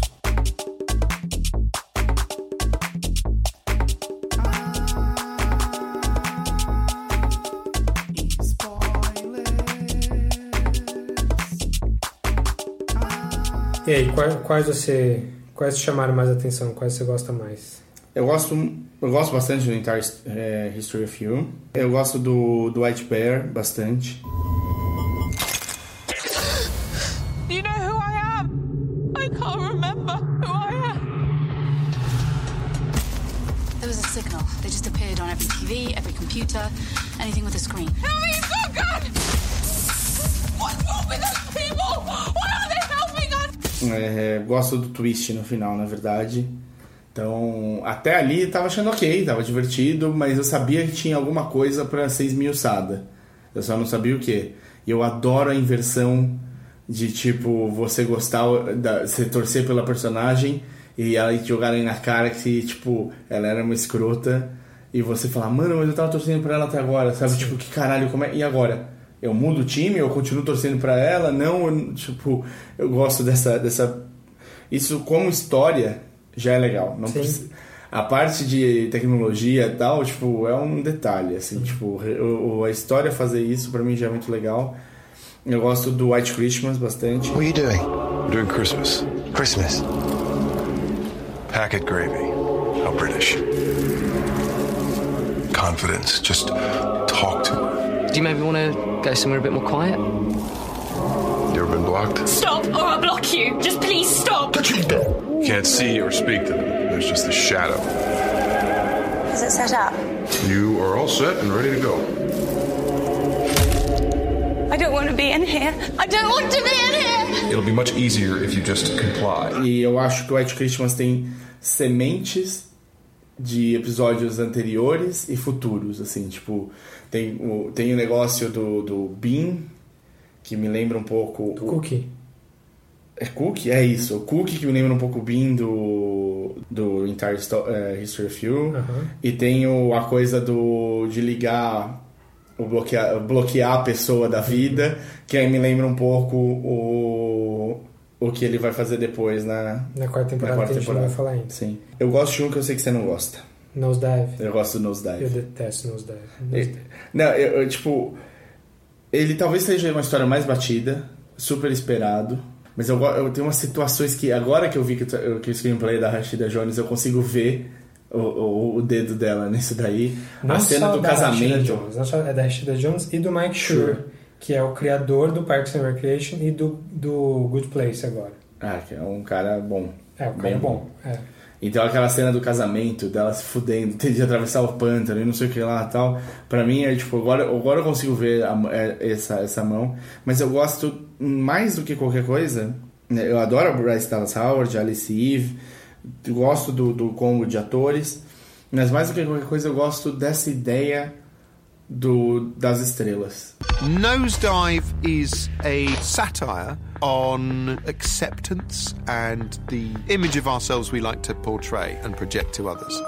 It stars Bryce Dallas Howard, who's fantastic, and she's playing a character called Lacey, who lives her life trying to please everyone. Lacey is lost. She's lost herself in this world where she thinks that her value is equivalent to her points. Everyone is a little bit heightened and false because everyone's terrified of being marked down because the consequences of that are unpleasant. So it's basically the world we live in. Eu vi, quando eu vi o episódio, eu, tipo, tinha muita gente, tipo, tinha acabado de sair. E a maioria das pessoas tinha acabado de sair, a era a primeira série no Netflix. Sim. Então, tipo, e aí já tinha, dava pra fazer binge, né? Que era uma coisa que antes não era possível. Quando assisti o Nosedive, todo mundo já tinha falado pra mim, meu, você tem de ver, você tem de ver, nota, não sei o que lá e tal. E eu, tipo, quando eu assisti eu achei meio fraquinho. Sinceramente, Uhum. tipo, eu achei fraco, não achei o que tava todo mundo me falando. Falei, mano, foda-se, sabe? Tipo, Aí você viu sua nota do Uber. e falei, "Porra, agora entendi. Não, só que aí essa ideia da nota ficou ressonando na minha cabeça depois. Até hoje eu, eu vejo coisas tipo, vou, vou escolher hotel. E aí eu vejo quantas estrelas a pessoa deu e não sei o que lá naquele hotel. E aí eu falo, eu já eu consigo enxergar como se fosse o, a, a, Telinha. a telinha deles. Então, tipo, eu falei, poxa, até que foi um pouco além, porque ficou marcado na, na vida, assim. Então, É, ele pegou. Esse eu acho que é o mais tópico de todos os episódios. Porque tá falando de um negócio que tá acontecendo agora. Agora, é. Até no ano passado saiu a notícia que a China tava tentando, pensando em criar um, um cadastro desse tipo desse tipo para todos os cidadãos chineses. Tipo, é, não, não é um cadastro que vai dizer se você tá bem, seu crédito. É da sua vida no geral. Se É. você é uma boa Ah, eu pessoa vi, eu vi e tal. isso. Então é muito Black Mirror, mano. Mas de qualquer maneira, pra mim, ele não entra entre os melhores. Eu só lembrei que eu gosto. Aconteceu com o Nose- Nosedive pra mim, meio que aconteceu com, com o seguinte: o playtest. Como eu sou gamer, todo mundo. Nossa, você precisa assistir, você vai achar o máximo. Eu achei uma porcaria o playtest. É, eu gostei do playtest. Gostei Nossa, bastante. achei, achei tão batido, tão óbvio. Dirigido pelo Dan Trachtenberg, que fez o 10 Cloverfield Lane. Ah, é? Poxa, eu adoro Cloverfield. Que é um cara que veio de. A gente já falou dele no podcast uma época. É um cara que veio de. Ele era fazer resenha no YouTube, assim, com. Tinha um canal, chamado Totally Red Show. Um cara super legal. Aí ele tinha feito um curta sobre Portal, que ficou famosinho também. Ah, é? É dele o É do dele. Portal? Boa. É. verdade, quando a gente falou dele, a gente falou do, do curto do Portal. É. Mas aí eu não liguei com o playtest. Eu, é um dos que eu mais gosto. É? Tá no meu top. É o Não, meu número 6. Eu achei meio batido. E aí, até o twist final, que é um mega twist, porque ele dá o twist em cima do twist, dá o twist carpado, sei lá o que caralho é. Quando rola, te pega de surpresa, sem dúvida. Mas aí você fala, ah, mas é meio sonho do cachorro, então, né? Tipo. É, é meio sonho do cachorro. Mas é, como a influência maior do Black Mirror, acho que é o Twilight Zone mesmo, Uhum. acho que tá dentro da linguagem, né, da proposta. Dá pra fazer sonho do cachorro. De vez em quando. Não, lógico. O, o Twilight tinha, tinham vários sonhos do cachorro. É, uns bons, outros nem tanto. Uhum. E você, quais são seus favoritos? Olha, Meu favorito, eu acho que é o Entire History You da, da primeira temporada, que é esse que a gente tava falando do de que você grava grava tudo pelo olho, justamente porque ele mostra que pode ser aquela tecnologia super avançada ou pode ser alguém fuçando no celular alheio. Se a pessoa tiver um intento ruim, se a pessoa tiver aquele problema de ciúme, segurança, seja lá o que for, não vai impedir ela de zoar a própria vida e a vida dos outros, assim. Acho que me, me bateu bastante, assim, esse episódio. O White Christmas, que é o especial de Natal, eu também Com adoro. John Hamm. Com o John Hamm, que eu também adoro. Porque ele fala... Ele, primeiro que são, tipo, três histórias separadas, interligadas. É um, é um episódio mais longo. E ele tem uns conceitos bem legais, assim, que não são muito simples. Tipo, o conceito da, da consciência, da, da sua cópia miniaturizada né, em consciência lá para ser o seu escravo é um puta conceito cruel, assim, Sim. super, super interessante. E não, Black Mirror não, não peca na crueldade, né? Sim, dá pra ver que eles estão ali. Se, se tem uma coisa que é comum a quase todos os episódios é que a humanidade jogou a ética pela janela, assim. Tipo, no tratamento. Como eles tratam as consciências de, de AI, assim, no- na série, que em mais de um episódio é pior do que se tratava. Pior não, né? Mas. Tipo, é como se tratava escravo no- antigamente. Como se trata animal, assim. É, Uhum. Não tem nenhum, nenhum respeito pela, pelo ser, assim Uhum. pela consciência. Até uma, uma piada que fazem, assim, uma coisa que dá pra tirar do Black Mirror e de futuristas em geral, assim, para de fazer as inteligências artificiais sentirem dor ou sentirem sofrerem. Uhum. Tipo, é só tirar o código de sofrimento delas. Você As resolve. coisas se resolvem muito mais Você fácil. resolve tudo. Eu gosto, gostei muito do último episódio dessa temporada, que a gente não vai falar ainda, que chama Black Museum. Eu gosto muito daquele do Don Gleason, que você falou, Be Right Back, que é do Ele, ele morre, né? E deixa Ele morre e aí reconstroem numa forma sintética em cima do que ele tinha de memória em redes sociais e isso, afins. reconstroem toda a personalidade dele num, num androide com a cara dele. Então é um pouco o AI do Spielberg e é um pouco aquele filme que eu falei na- no, no episódio passado, Marjorie Prime, Sim. que, que tem essa ideia parecida também. É um pouco mais simples do que, do que esses dois filmes, mas é bem Ah, legal. É um episódio, né? É, sim, é episódio e, e, e como todos, assim, eles, eles falam de poucos assuntos, poucas coisas. Eles, não sei se dá pra dizer que eles aprofundam muito, é mais o, o, o choque pra te deixar pensando. assim. Eu gosto muito do White Bear, que você falou, que é da, da, da tortura da, da, da pessoa que é da criminosa lá, que você não Uhum. sabe. Então, tipo, nesses que eu falei aqui, tem primeira temporada, tem segunda, quarta. Da terceira mais alto que eu tenho na minha lista é o, O playtest. o playtest. Tá em sexto. Um pouco mais pra baixo tem o San Junipero. Então, é, é isso que eu ia te perguntar. O San Junipero, que é um fan favorite aí, tipo. É, eu gosto da- do episódio, mas... É ele- fofo. Então, ele tem um problema, que ele, ele é muito deslocado da série. É, Ele tem final feliz. Ele tem um final feliz e eu não sei se ele lida com o tema da mesma forma. Assim, é um pouco um dos episódios dessa temporada tem também esse problema, que é ao invés de falar, de mostrar como a humanidade se ferra através da tecnologia, esse episódio e, e mais esse da quarta temporada vão por outro caminho. São os dois felizes. Eu, É. eu acho. E, e esse especificamente, o San Junipero, eu acho que ele lida com. ele, ele põe uma questão que eu não, eu não vejo como uma questão tão séria. Que ele fala. A, a questão é se a mulher vai deixar uma cópia dela para esse asilo virtual San Junipero aí. Não, eu não, eu acho que não é essa a pergunta. Na verdade, porque o que me deu a entender é que você transfere Então, a sua não- consciência não- inteira. Assim, é, é. Você transfere a sua consciência inteira, mas você não perde a sua consciência, você morre. O corpo morre. É isso que eu entendi. Não é? É, é que na, na prática é, você está copiando um hard drive que vai falhar. Então você não está passando a pessoa para lá, você está fazendo uma cópia dela e aí ela morre. E tipo, ela não, nem precisaria morrer, se for ver. É, que eles fazem quando a pessoa está morrendo. Não, porque é, então eles falam que teve essa mudança de legislação porque muitas pessoas estavam preferindo ser transportadas inteiro por, completo para San Junipero do que viver a própria vida no mundo real. Então eles mudam a legislação para ser só quando você for, for morrer. Mesmo assim, a, a questão continua a mesma. Tipo, ah, por mais que aquela consciência que foi transferida ali ache que é você, não é necessariamente você, é uma, uma cópia exata da sua consciência, mas a pessoa que está fazendo a decisão de fazer a cópia ali, pelo menos pelo que eu estava entendendo da história toda, não, não é exatamente a mesma pessoa. Ela vai morrer de qualquer jeito. É, eu entendi diferente. Eu entendi que você apagava mesmo porque você transferia tudo. Eu não sei se é porque eu estou pensando num, numa coisa um pouco mais plausível. Hum, pode ser. É, e menos fantasia, mas eu acho que a série convida você a pensar na plausibilidade, assim. Uhum. Acho que poucos episódios são fantasia, fantasia. Mas então, essa, pelo menos desse jeito que eu encarei essa, essa, é, esse episódio, não era uma questão tão séria. Pra mim, tipo, ela não tinha nada a perder indo pra São Junipero. Não, não tinha. É, que, é, o único jeito que eles criaram para você ter um, um, uma disputa era justamente a, a, o marido dela ter decidido encerrar a própria vida para ele não ter não viver com a lembrança da filha. Sim. E ela ter falado que faria a mesma coisa.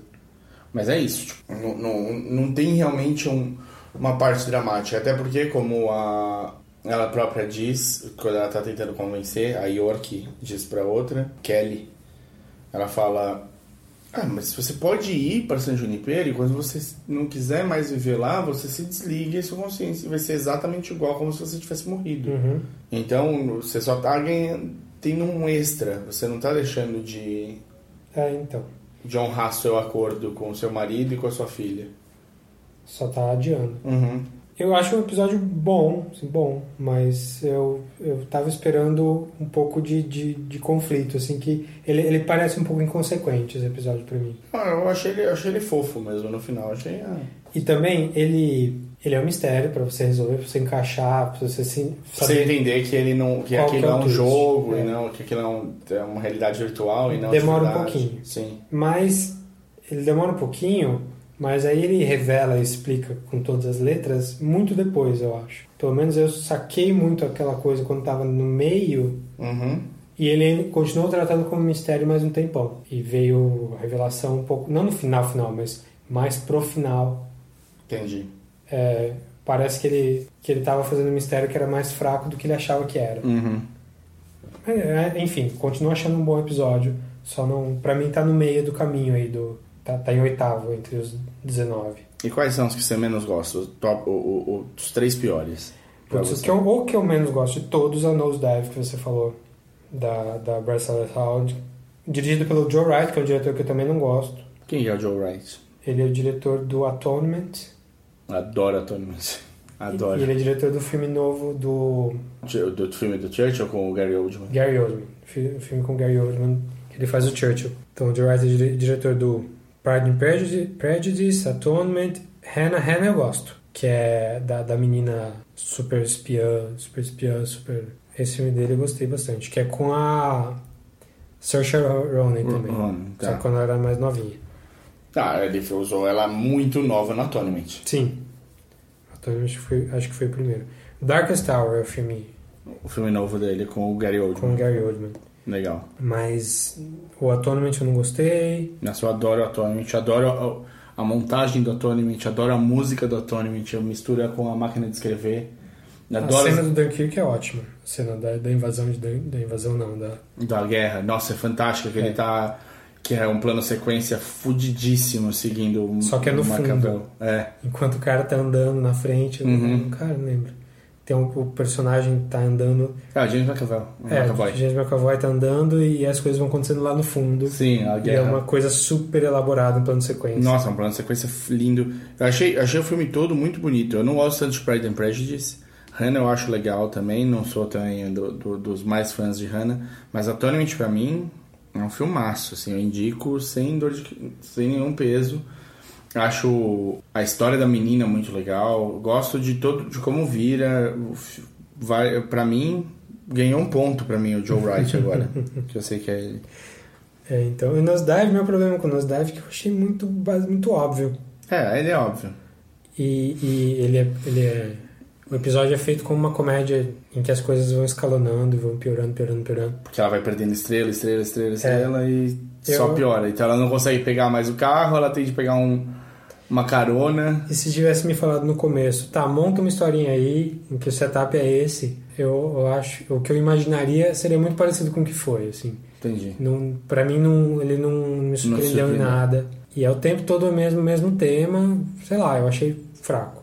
Realmente fraco. É, então, é o que eu te falei. No, quando eu assisti, eu achei fraco. Mas depois eu vi que ele é um talvez o mais, com mais pé na realidade, na nossa situação de todos. É, assim. mas até por isso. Tipo, ele tá falando das estrelinhas do Uber. Ele tá falando do Uber. Tanto que é um negócio secreto você não pode saber o seu, o seu rating direito, é meio misterioso. Você tem que pedir pro Uber para ele, pra ele te mandar. É, e, e isso passado pro resto da vida. Me pareceu muito óbvio.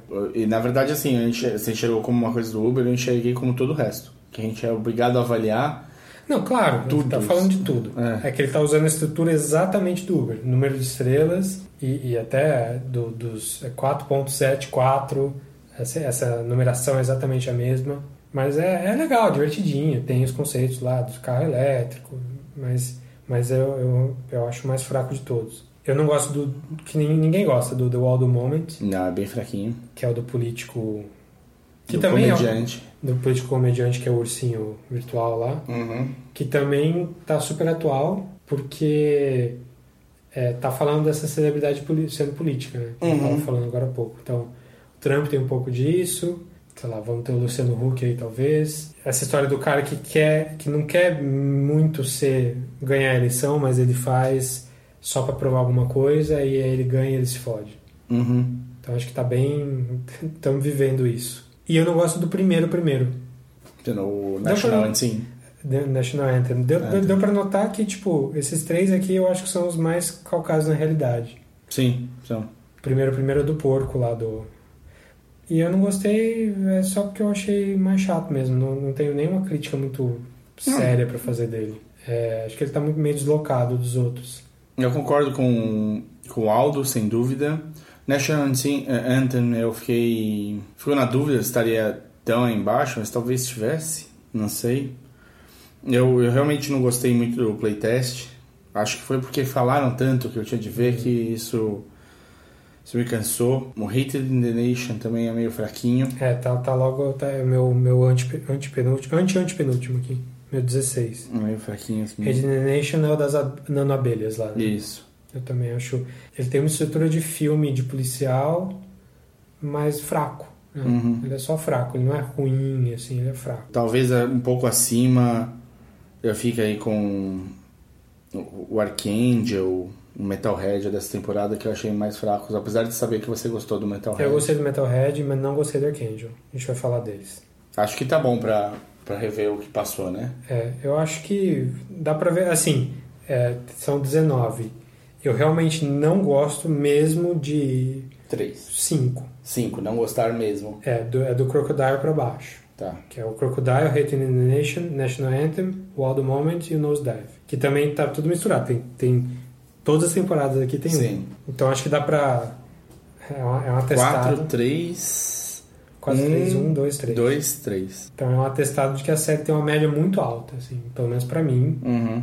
Não sei se é porque o cara fala muito de temas que me interessam, só por isso, ou porque realmente dramaturgicamente é legal e tal. Eu, eu gosto bastante, tô esperando a próxima temporada, assim. Pode demorar mais do que um ano, não tem problema. Não tem problema, faz direito, É. né? Só faz direito. Entregando bem, Tá, vamos falar da quarta mais especificamente? mais uma musiquinha? Mais acha? uma musiquinha.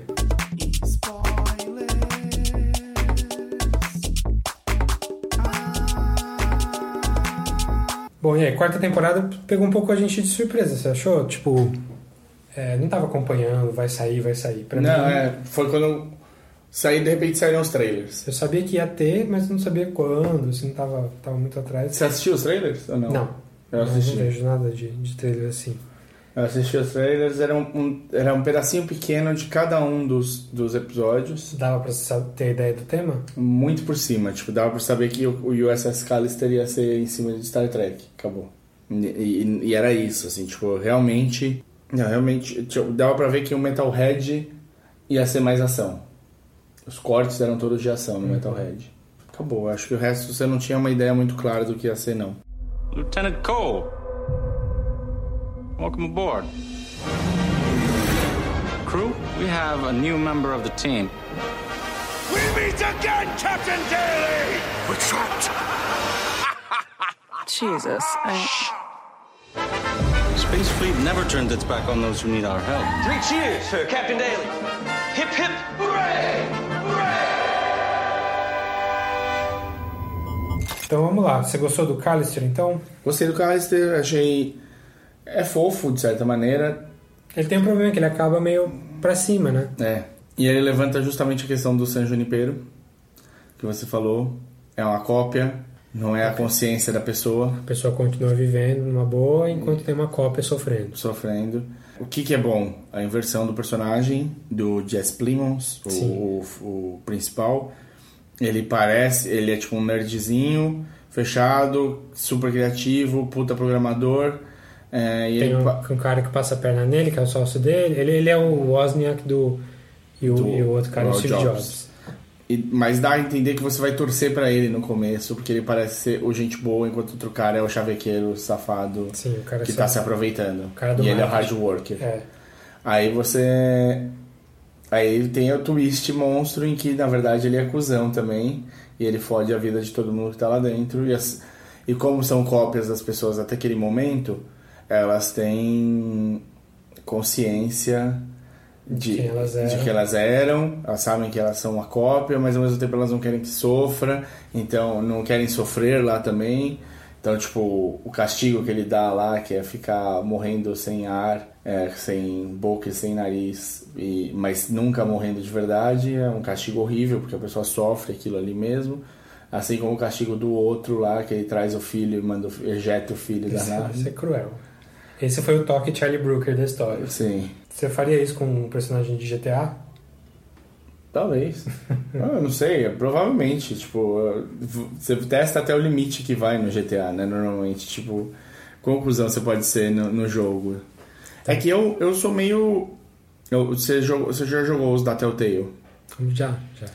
Joguei o Walking Dead primeira temporada. E- eu sou o cara que vai fazer o Mr. Nice. Eu também. Então, tipo, pra mim é difícil ser o cuzão que vai mandar todo mundo tomar no cu o tempo todo. No Mass Effect, que você pode escolher Paragon ou Henry Renegade lá, Uhum. eu sempre vou no Paragon no máximo, assim. Uhum. Meio, meio chato, meio entediante, mas é, sei lá, Tá em você. tá em mim, assim. Uhum. Tu conseguiria jogar de outra forma, mas não, não me sinto bem fazendo. Sim, sim. Se, se sentir o cuzão master é difícil. É, e não é que dó do, da inteligência artificial, é só uma questão de, de, de como. Você lida com você mesmo. É, como encaro o jogo, como, como eu lido comigo mesmo, isso mesmo. O que, que você achou do. Eu gostei bastante, assim. é, ele tá no meião na minha, no meu ranking. É, o meu problema é só com o final, porque a galera ali tá querendo morrer, querendo desaparecer. É, é o objetivo deles e eles conseguem ali no último segundo. Vem de graça, de repente, um... um não, não, vocês não morreram, fica de boa aí no universo da, do lugar. Vocês estão. No máximo, vocês vão estar no inferno, que é ter que lidar com, com um punheteiro babaca falando. Sim.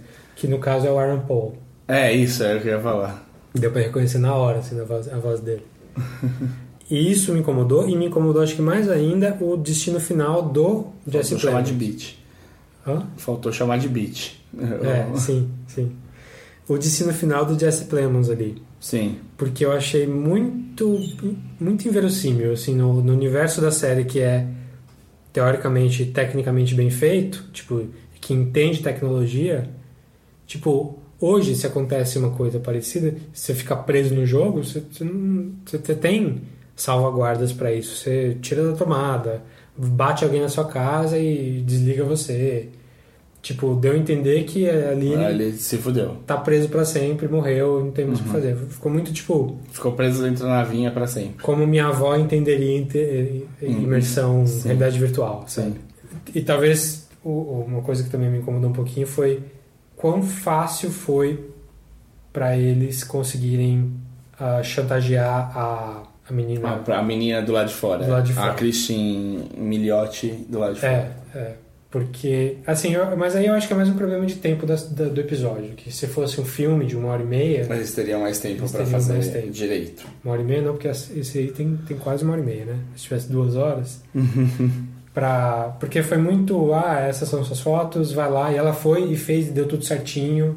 Sim, ela conseguiu escapar, fez tudo certo. Mas eu gosto muito da ideia do, do pirulito, do quão cruel ele pode ser. Acho que a questão da criança ali, que nunca aparece. Ah, aparece a criança? Não lembro. Não lembro. Acho que ela aparece num- numa cena só. É no dia que ela vai com o pirulito. É. Pra ele pegar o pirulito. Isso. Esse toque de crueldade, assim, eu achei, achei bem legal. E esse é claramente o episódio clássico de Black Mirror no sentido de que, de novo, é, é tecnologia só facilitando o cara ser um cuzão. Ele já é um cuzão.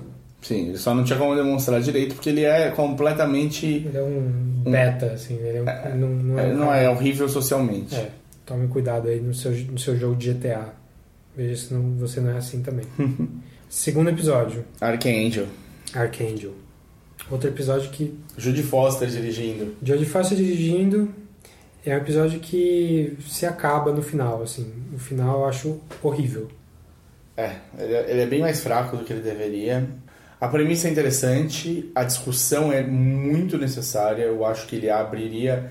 Talvez se o final fosse um pouco diferente, não muito, até um pouco diferente, ele abriria um debate muito grande do que nós estamos. Nós, eu estou me colocando no meio sem estar, porque ainda não, não, não sou pai, mas como nós estamos protegendo as crianças hoje em dia, Uhum. como quando eu cresci, o mundo era X bolinha e era ok fazer um monte de cagada, e como hoje em dia nada disso é cabível. E hoje, se você for ver, analisar friamente, o mundo é muito melhor do que era antigamente, mais seguro, menos violento, apesar do que o seu tio que assiste da Atena diz. Ah, é, não, lógico. E mesmo assim, a gente não deixa a criança sair na rua pra nada. Não, a gente está cada vez protegendo mais e impedindo as crianças de terem as suas próprias é, experiências. Sim. Se, a, se a criança não experimenta, ela não vai saber se é bom ou se é ruim, não vai saber julgar. É, meu, pro- meu problema com esse episódio começa quando a cientista lá apresenta o filtro pra ela e ela acha numa boa, ela acha normal. Porque pra mim é muito óbvio que o filtro é ruim pra criança. Uhum. Tudo bem, ele- é, a, a ideia do episódio é demonstrar por que, que o filtro é ruim, eu acho ótimo. Mas, sei lá, eu, eu, eu, não, eu não consegui. é, porque até quando, quando fala de ver o que seu filho vê e saber onde ele tá, eu entendo. Uhum. E pra mim eu acho até ok você saber onde ele tá, não ver o que ele tá vendo.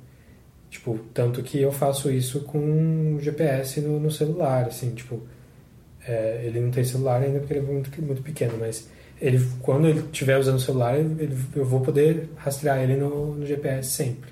Eu não vejo problema nisso, desde que seja con- conversado e Combinado. entendido, combinado e tal. Até porque ele pode desligar o celular.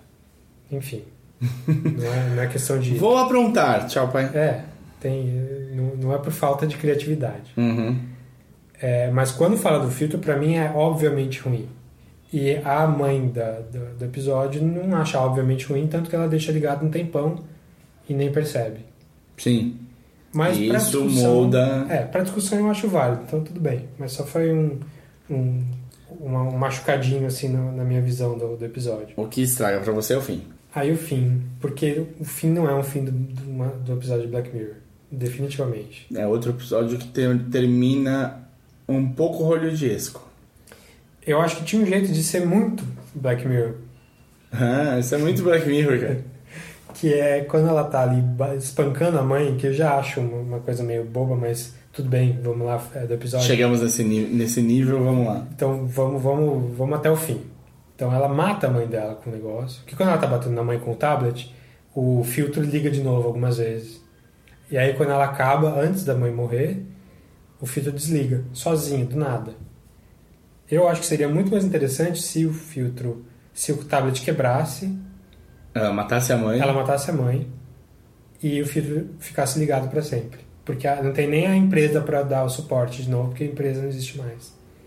E aí ela tá condenada pela mãe dela a viver o resto da vida, Ah, nunca ver violência. é, nunca ver violência. É, aí seria um final tétrico de Black Mirror que outros episódios de- dessa temporada mesmo tem.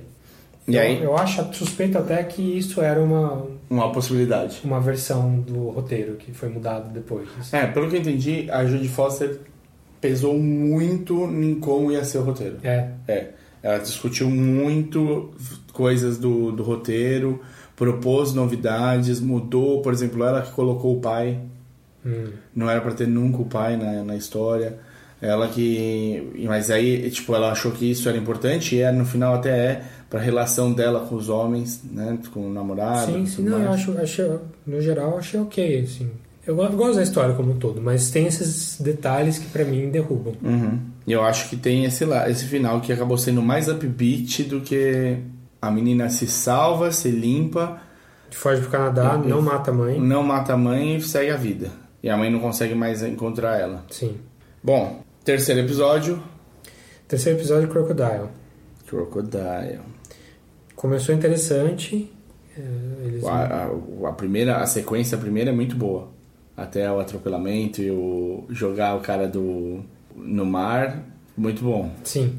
Era pra ser em outro lugar, não era pra ser na Islândia, mas que bom que foi na Islândia. Era Islândia? Eu tava É. em dúvida se era Islândia ou Noruega. Não, era- Islândia. Era pra ser, era para ser nos Estados Unidos. Hum, acharam mais bonito fazer na Islândia. Propuseram a Islândia e o cara falou: "Não, cabe super bem. Maravilha, vamos fazer". Mas aí eu acho que dá uma derrubada pesada ali quando Ela aceita muito rápido. ela vira assim pode ter pode ser que ela tivesse uma, uma virada de, de caráter é, gradual mas a gente não viu a gente viu 15 anos ali passando em um corte Uhum. e o máximo que a gente sabe é que ela quer proteger ela e a família dela E a vida que ela fez pra ela mesma. é Agora ela é uma mulher importante, que dá palestra, que é aplaudida, e tem um marido, tem um, um filho ou filha, já não lembro mais. acho que é filho não lembro também É. mas meh assim ela Aí ela mata o cara e assume que ela é essa. E aí ela já vira uma cold blood killer, assim, Sim. sangue frio. E aí ela mata um meio por acidente, aí mata a outra man de propósito, aí mata o marido dela a sangue frio mesmo, e mata o bebê, quer dizer que ela é um monstro. Supremo faz qualquer coisa pra se defender. É.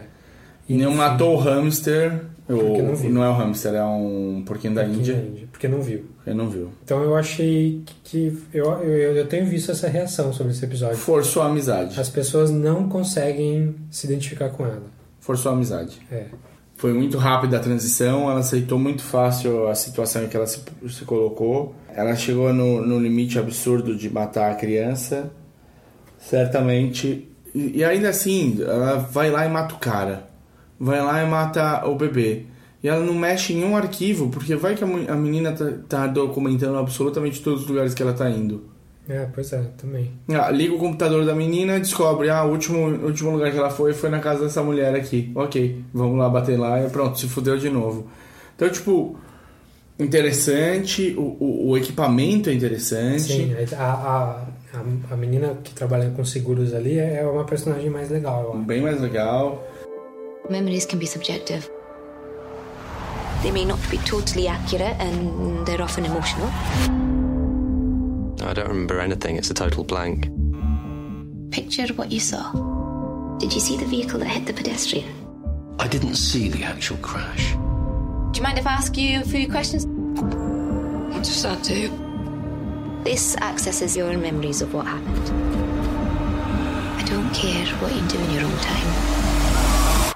Private stuff is private stuff. E, e o equipamento remete a uma, um valor embrionário do The Entire History of You. Sim. Mas. E, e a coisa de tipo. O jeito que a menina tá fechando o acidente é interessante. Ah, você só viu isso, ok. Então. Ela falou com quatro pessoas pra chegar Pra nela. chegar nela, isso eu achei muito legal, pra ter a visão inteira. Nenhuma das pessoas tinha porra nenhuma a ver com ela. Sim. É, tava cada uma minding its E own até, e business, até quando ela chegou no hotel, o cara não deu informação. Que é muito importante É. também. Ele, ele passou ela pra frente e ela conseguiu a informação depois. Então, gosto, gosto dessa montagem, mas acho que a personagem ficou devendo e aí ficou muito óbvio. Sim. Esse episódio foi dirigido pelo cara que, que dirigiu The Road, aquele, aquela adaptação do Corman McCarthy com o Viggo Mortensen, que é Sei, pós-apocalíptico. sei, sei, sei. Pesado, também triste pra caramba. Então acho que tem, tem um pouco a ver, assim. Mas é o primeiro final triste dessa temporada. É um final que você sabe que ela se fudeu. É. Ela se fudeu. É assim, é, mas ela se fuder é feliz pra gente. Sim, A gente tá maneira. torcendo pra ela se fuder. Ela não é um personagem que, você- que ela faz coisa errada, ela não é um Tony Soprano. É. Ela, ela é um vilão, vilão que você quer ver ela se dando mal, porque ela tá. Enfim, ela matou uma criança. E aí a gente vai pro filme, pro, pro episódio dirigido pelo pai da. Pelo Tim Van Patten, que é um grande diretor de TV, dirigiu vários Sopranos, vários, vários Boardwalk Empire. O episódio que ele dirigiu é o Hang the DJ, que não tem nada a ver com as coisas que ele dirigia antigamente. Sim, é fofo. Ele não tá acostumado a dirigir fofo. E eu achei bom, eu gostei. É legal, é bem legal. Eu achei super bonitinho. Até na. Assim que eu assisti, eu mandei uma mensagem pra Marina. Eu falei: assiste o Renda DJ que você vai gostar, é fofinho. E ela até se empolgou, acabou assistindo o San Junipero depois, porque Hum, também tem foi. a ver, tem a ver. Sim. Por outro lado, é, o mesmo problema do San Junipero, eu acho que ele não se encaixa na, Na... na temática do Black Mirror. Sim. Porque, tá bom, ele tá falando que o verdadeiro amor é quando você se rebela. É o jeito que. Mas assim, ele não tá usando a tecnologia para revelar as pessoas. Pelo menos não tá usando a tecnologia para revelar o que as pessoas têm de ruim. Sim. Eu acho que ele, ele, ele erra mais a marca ainda do que ah, o San Junipero, assim. Ele é, muito, é um curta legal, mas não é, É. um Black Mirror pra mim, não é um episódio Black É, não, ele, ele pegou uma, um- um- uma coisa que, tá, que ele viu acontecendo muito forte por um tempo, que são esses aplicativos de relacionamento, Uhum.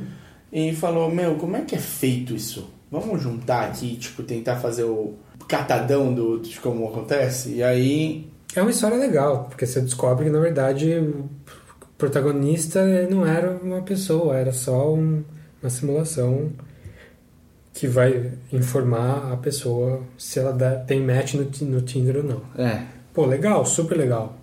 Mas eu não, não vim encaixando aqui. Não, mas eu, eu acho um episódio fofinho, bonitinho. Não tem um final, não tem um final triste, Não, pelo contrário, é um final super feliz. Esse é um então, final feliz, feliz mesmo. neste momento nós temos dois, um episódio com um final pra cima, um episódio com um final muito melhor do que deveria ser, Uhum. um episódio que termina mal, mas que era meio que você tava querendo, Sim. e um episódio feliz. Pois é. Então, em seis episódios, quatro já não estão com a marca assim mais forte do. Precisava do Metalhead na história. Precisava, o Metalhead é cru. O Metalhead é, é preto e branco, é, fica super legal em 4K em HDR. É, fica bonito. Fica bonito. Dirigido pelo David Slade, que é um cara muito bom de TV, que dirigiu muitos Hannibals. É, ele dirigiu um filme que eu adoro, que é o Hard Candy, com a Ellen Page. Sei. Que ela faz uma menininha sendo perseguida, sendo stalkeada online por um, por um cara mais velho, que é o Patrick, Patrick Wilson. Uhum. Fez 30 dias de noite. Fez 30 dias de noite. E aí ele foi, chutou o balde e dirigiu o melhor filme dele, que é o Twilight Saga Eclipse. Mas ele realmente ele tá. ele Como tá- é que isso aconteceu, cara? Ah, apresentaram pra ele. Como é que o cara sai de 30 dias de noite, seus vampiros mais visceral que tem na TV, do- que tem no cinema, Por um vampirinho brilhante. é, e vai pro, pra vai brilhar. Isso é ok. Mas ele, ele tá, a carreira dele tá na TV hoje em dia. Ele dirigiu muitos Hannibals e muitos. é, mais pra frente. Tem Breaking Bad que ele fez. Não, mas ele, ele, ele é diretor de, de clipe, né? De clipe também. Legal. E muito music. Muito music. Dirigiu um dos meus favoritos do Stereophonics, o Mr. Writer, Hum. que inclusive acho que concorreu a prêmio e tudo mais, porque é bem bonito o clipe. Eu não sei se eu conheço, não. Eu gosto dele, no geral. É, fez Breaking Bad, Awake, ele fez o piloto, que é bonzinho. mas A ideia do Awake é muito boa, É, mas a série não se sustenta. é, eu, eu, eu parei no segundo episódio, eu acho. American Gods, ele fez três, Pois é. que é realmente foda. E E uma- o Metalhead. É, e uma caralhada de Hannibal, inclusive o piloto, então ele deu a cara pra série. Ele, te- ele fez o piloto do Awake, o piloto do Hannibal, o piloto do American Gods e o piloto do Powers. E o piloto Crossbones, que eu não sei o que é. Então é um cara. Ele, ele visualmente é muito interessante. Ele é sempre mais sombrio, assim. E o Metalhead é muito bonito visualmente. É. Eu gostei muito porque eu achei uma história super simples. Eu gostei demais da, de que eles não explicam o que está acontecendo, não dão background nenhum. É um filminho assim, com começo, meio e fim, que não diz muita coisa, mas não precisa dizer. Assim.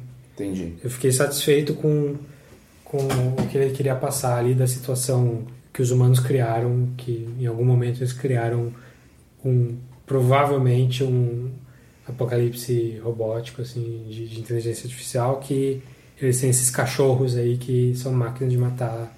O que você pensou dos Ted Bears? Eu, eu achei que era só pegar um que era significativo. Eu, porque tem uma, tem uma galera um, no, na internet que está discutindo a possibilidade de, na verdade, os humanos estarem transportando a consciência deles para os Ted Bears. Tendo visto o último episódio, que você está me falando agora, realmente pode ser. Não tinha nem ligado as duas coisas. Mas eu não gosto dessa teoria unificadora, não. Melhor não, né? Eu acho. Eu não gosto porque. É, não, tem que ser cada um na sua. É. Eu acho que. É que nem aquela coisa. Quem, quem, o Tarantino, todos os filmes do Tarantino serem no mesmo universo. Os da Pixar. Os que eu mais odeio os da Pixar. É. Tudo bem, o. No Toy Story 2 tem uma piadinha com o Bugs Life ali na, na, na folhinha no jardim, mas é uma piada, não é de verdade. Sim, parem de achar a ligação onde É. não. Às vezes um charuto é só um charuto, né? É. E o Black Museum, realmente, o último episódio, é só. Tem um monte dessas sacadinhas A assim. primeira história se passa em San Junipero, né? É, em San Juniper, É, San Juniper. que é o hospital. Mas, enfim, o, o- Mas realmente, pode ser, mas o episódio não informa isso. Sim. O episódio está dizendo que a pessoa que está morrendo é uma criança e que ele. Uma coisa que podia ajudar ele era um teddy bear daquele. Sim. Mas não dá pra Não ter dá pra certeza saber. de nada. Uhum. É, talvez se a gente incorporar a ideia do Black Museum nele, pode ser que seja, mas é, quando eles estão ali planejando o roubo, um fala pro outro, não, mas ele vai morrer mesmo, não vai adiantar nada isso. Então não parece uma coisa muito séria. Parece uma, uma última tentativa, assim, uma... Um agrado. É, se for, beleza, se não for, paciência. Eu gosto que o pessoal morre rápido. É, né? Adoro, adoro a velocidade que eles morrem no, no Metalhead. 10 minutos só sobre, Só sobre ela. É. E ela, e ela já tá fudida. Tipo, ela tá muito fudida, assim. Eu não consegui. Qual foi o meu problema com o Metalhead? Então, eu tenho, dois probleminhas. Um, eu não consegui achar menace enough. Eu, tipo, não achei amedrontador o suficiente o cachorrinho. Não achei. Eu achei que, tipo, eu ia pra cima desse filho da Mas ele é incansável. Eu sei. Tipo, ele tem uma metralhadora fudida na mão. o T-1000. É. o T-1000 em formato de cachorro. e a segunda coisa, eu fiquei esperando o twist do White Bear. Eu fiquei esperando alguma coisa que me desse um pouco mais da história pra não ser só a história. Tá. Mas, dito isso, como thriller de ação é muito bom. Sim. É muito bom. É, eu encaro esse como um thriller de ação, exatamente. Nada, nada além. E eu gosto por isso. E é uma história que acaba super mal. Esse acho que é o. É o que acaba mal. É, esse acaba. É, Os dois últimos são os, os downsides do- da sexta temporada. É. Da sexta não, da quarta temporada, perdão. O 5 e o 6 são os dois que acabam. Se bem que. Não, não, o último acaba bem. É, acaba bem pra alguém. Acaba bem pra quem, você- pra quem você tá torcendo. Você não tá torcendo. Você não tá torcendo. A menina não é a. Mas ela vira no final. Eu tenho um negócio que assim, tipo, a cena final desse. Do, do- bom, vamos, vamos pro Black Museum? Vamos falar do Black Museum. É o Então o Metalhead, é, o Metalhead é muito redondinho. Ele fecha do jeito que ele precisa fechar. Ele é pesado do jeito que ele fecha. Ela fala, meu, não sei se tem ninguém ouvindo. Saiba que eu não vou voltar. Já me fudi mesmo. Porque quando ela olha, ela podia tirar todos os pedacinhos que da, da explosão. tinha, um- tinha um no pescoço dela. Não tinha como. É, não, mas ela vai tirar o da cara primeiro. Aí ela vê que tem um no pescoço. Eu nem sei se é por causa do, do pescoço que ela para. O que me deu a entender é tipo, já era. Tipo, agora eu já, já tô marcada. Ela- Já tem gente vindo, vai voltar para aquela mesma sequência que eu tive com esse aqui. É, mas assim, é, é que pegou um na perna no começo. Ela foi e tirou, beleza. Agora tinha cinco na cara. Ela fala, puta que pariu, fudeu. Ela vai, começa a tirar. Aí ela percebe um. Aí, tipo, não tinha aparecido do pescoço. Aí foca no do pescoço. Aí fudeu. Aí ela pega uma faca e vai se matar. Que jeito de se matar também. Acho que eu, eu prefiro que o cachorro me dê um tiro na cabeça. É, tira logo, resolve. O, o tiro dele arranca a cabeça fora, tipo. É. Não dói. Bom, Black Museum. Black Museum começa engraçadão e o, o, o dono do museu Adoro o Douglas. Hodge. Adorei ele no. no... Eu já vi ele em algum lugar, mas eu não, não liguei. É, não, mas eu adorei ele no episódio. Ele tá muito. Ele é muito carismático, tipo, no. no... contando as histórias. Rolo Haynes, owner, proprietor. Sure you want to do this? This place ain't for the faint-hearted. Sure I can handle it. Not everyone can. What is all this stuff? Authentic criminological artifacts. If it did something bad, chances are it's in here. There's a sad, sick story behind most everything here. Just like our main attraction. So what do you say? You can inflict pain on yourself, but not terror. Truly heartwarming. How long can happiness realistically last, anyhow? Ele é super carismático, engraçado. Não dá pra ver que ele não é um cara muito bem bom caráter, assim, mas. É, É, nada- o, que, o, que, o que diverte ele são coisas que não divertem as pessoas normais. assim. ele, é- ele já tem uma coisa meio doentia ali no- nas histórias, como é que ele vai contando.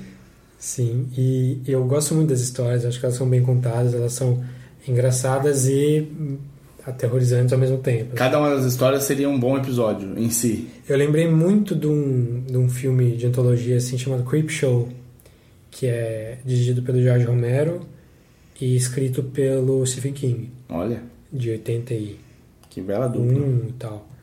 Que é, são assim, é, é baseado naqueles quadrinhos do- dos anos 50 da EC Comics, que era que, que veio o Tales from the Crypt lá, que tem o carinha do a caveirinha lá do Tales from the Crypt. São historinhas tipo curtas e de terror que geralmente as pessoas morrem no final e são bem variadas, não tem ligação uma com a outra. Coming soon.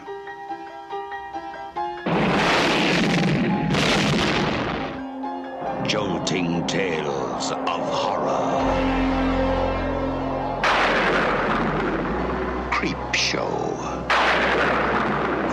author of Carrie, The Shining, and Cujo. And the creator of Night of the Living Dead and Dawn of the Dead. You'll scream at ghastly ghouls cringe at weird kids, and shiver at the doings of evil doctors. This is going to be extremely painful, Mr. Verrill. E eu achei esse episódio isso até ter a ligação no final. E eu adoro esses filmes, assim, Uhum. esse tipo de filme. Então eu gostei demais por isso. Porque são histórias curtas, legais, bem contadas. A primeira do médico eu achei super criativa, assim, não sei se criativa, mas me agradou, assim. Sim, sim. A, a segunda do, do Teddy Bear é a cara do Black Mirror. Sim, do macaco, né? Monkey. É, Monkey Loves You e Monkey Needs a Hug. é, é um que dá pra ver que a sociedade tem zero éticas. Uhum. Foda-se se você se você acha que aquilo é uma pessoa mesmo ou não. E o terceiro eu acho o mais fraquinho dos três, mas ainda assim legal. E, E tem o twist por causa da grande- menina. Tem o grande twist. Ele, ele pode ser até o mais fraquinho, mas ele é o mais importante. É, sim. O que, que você acha que ela vai fazer com aquele macaco? Agora que você me perguntou, eu acho- eu achei que ela tinha deixado o macaco morrer lá dentro. Ela Não, levou? levou no carro. Tá no carro? Tá no carro, levou junto. Colocou sentadinho, colocou o cinto. Ah, pode crer. Eu teria deixado pegar fogo. Libertava essa mulher. É, então. Pelo amor de Deus. Pergunta pra ela o que ela quer. É, você quer morrer ou quer. Fala Monkey Loves you. Se você quiser morrer. hum, Eu achei que, ele, que, que eles fossem. Que a ideia fosse colocar ele no macaco parecido, assim. E, tipo, sei lá, enterrar. Não, mas ela acabou com ele. Ela acabou mesmo.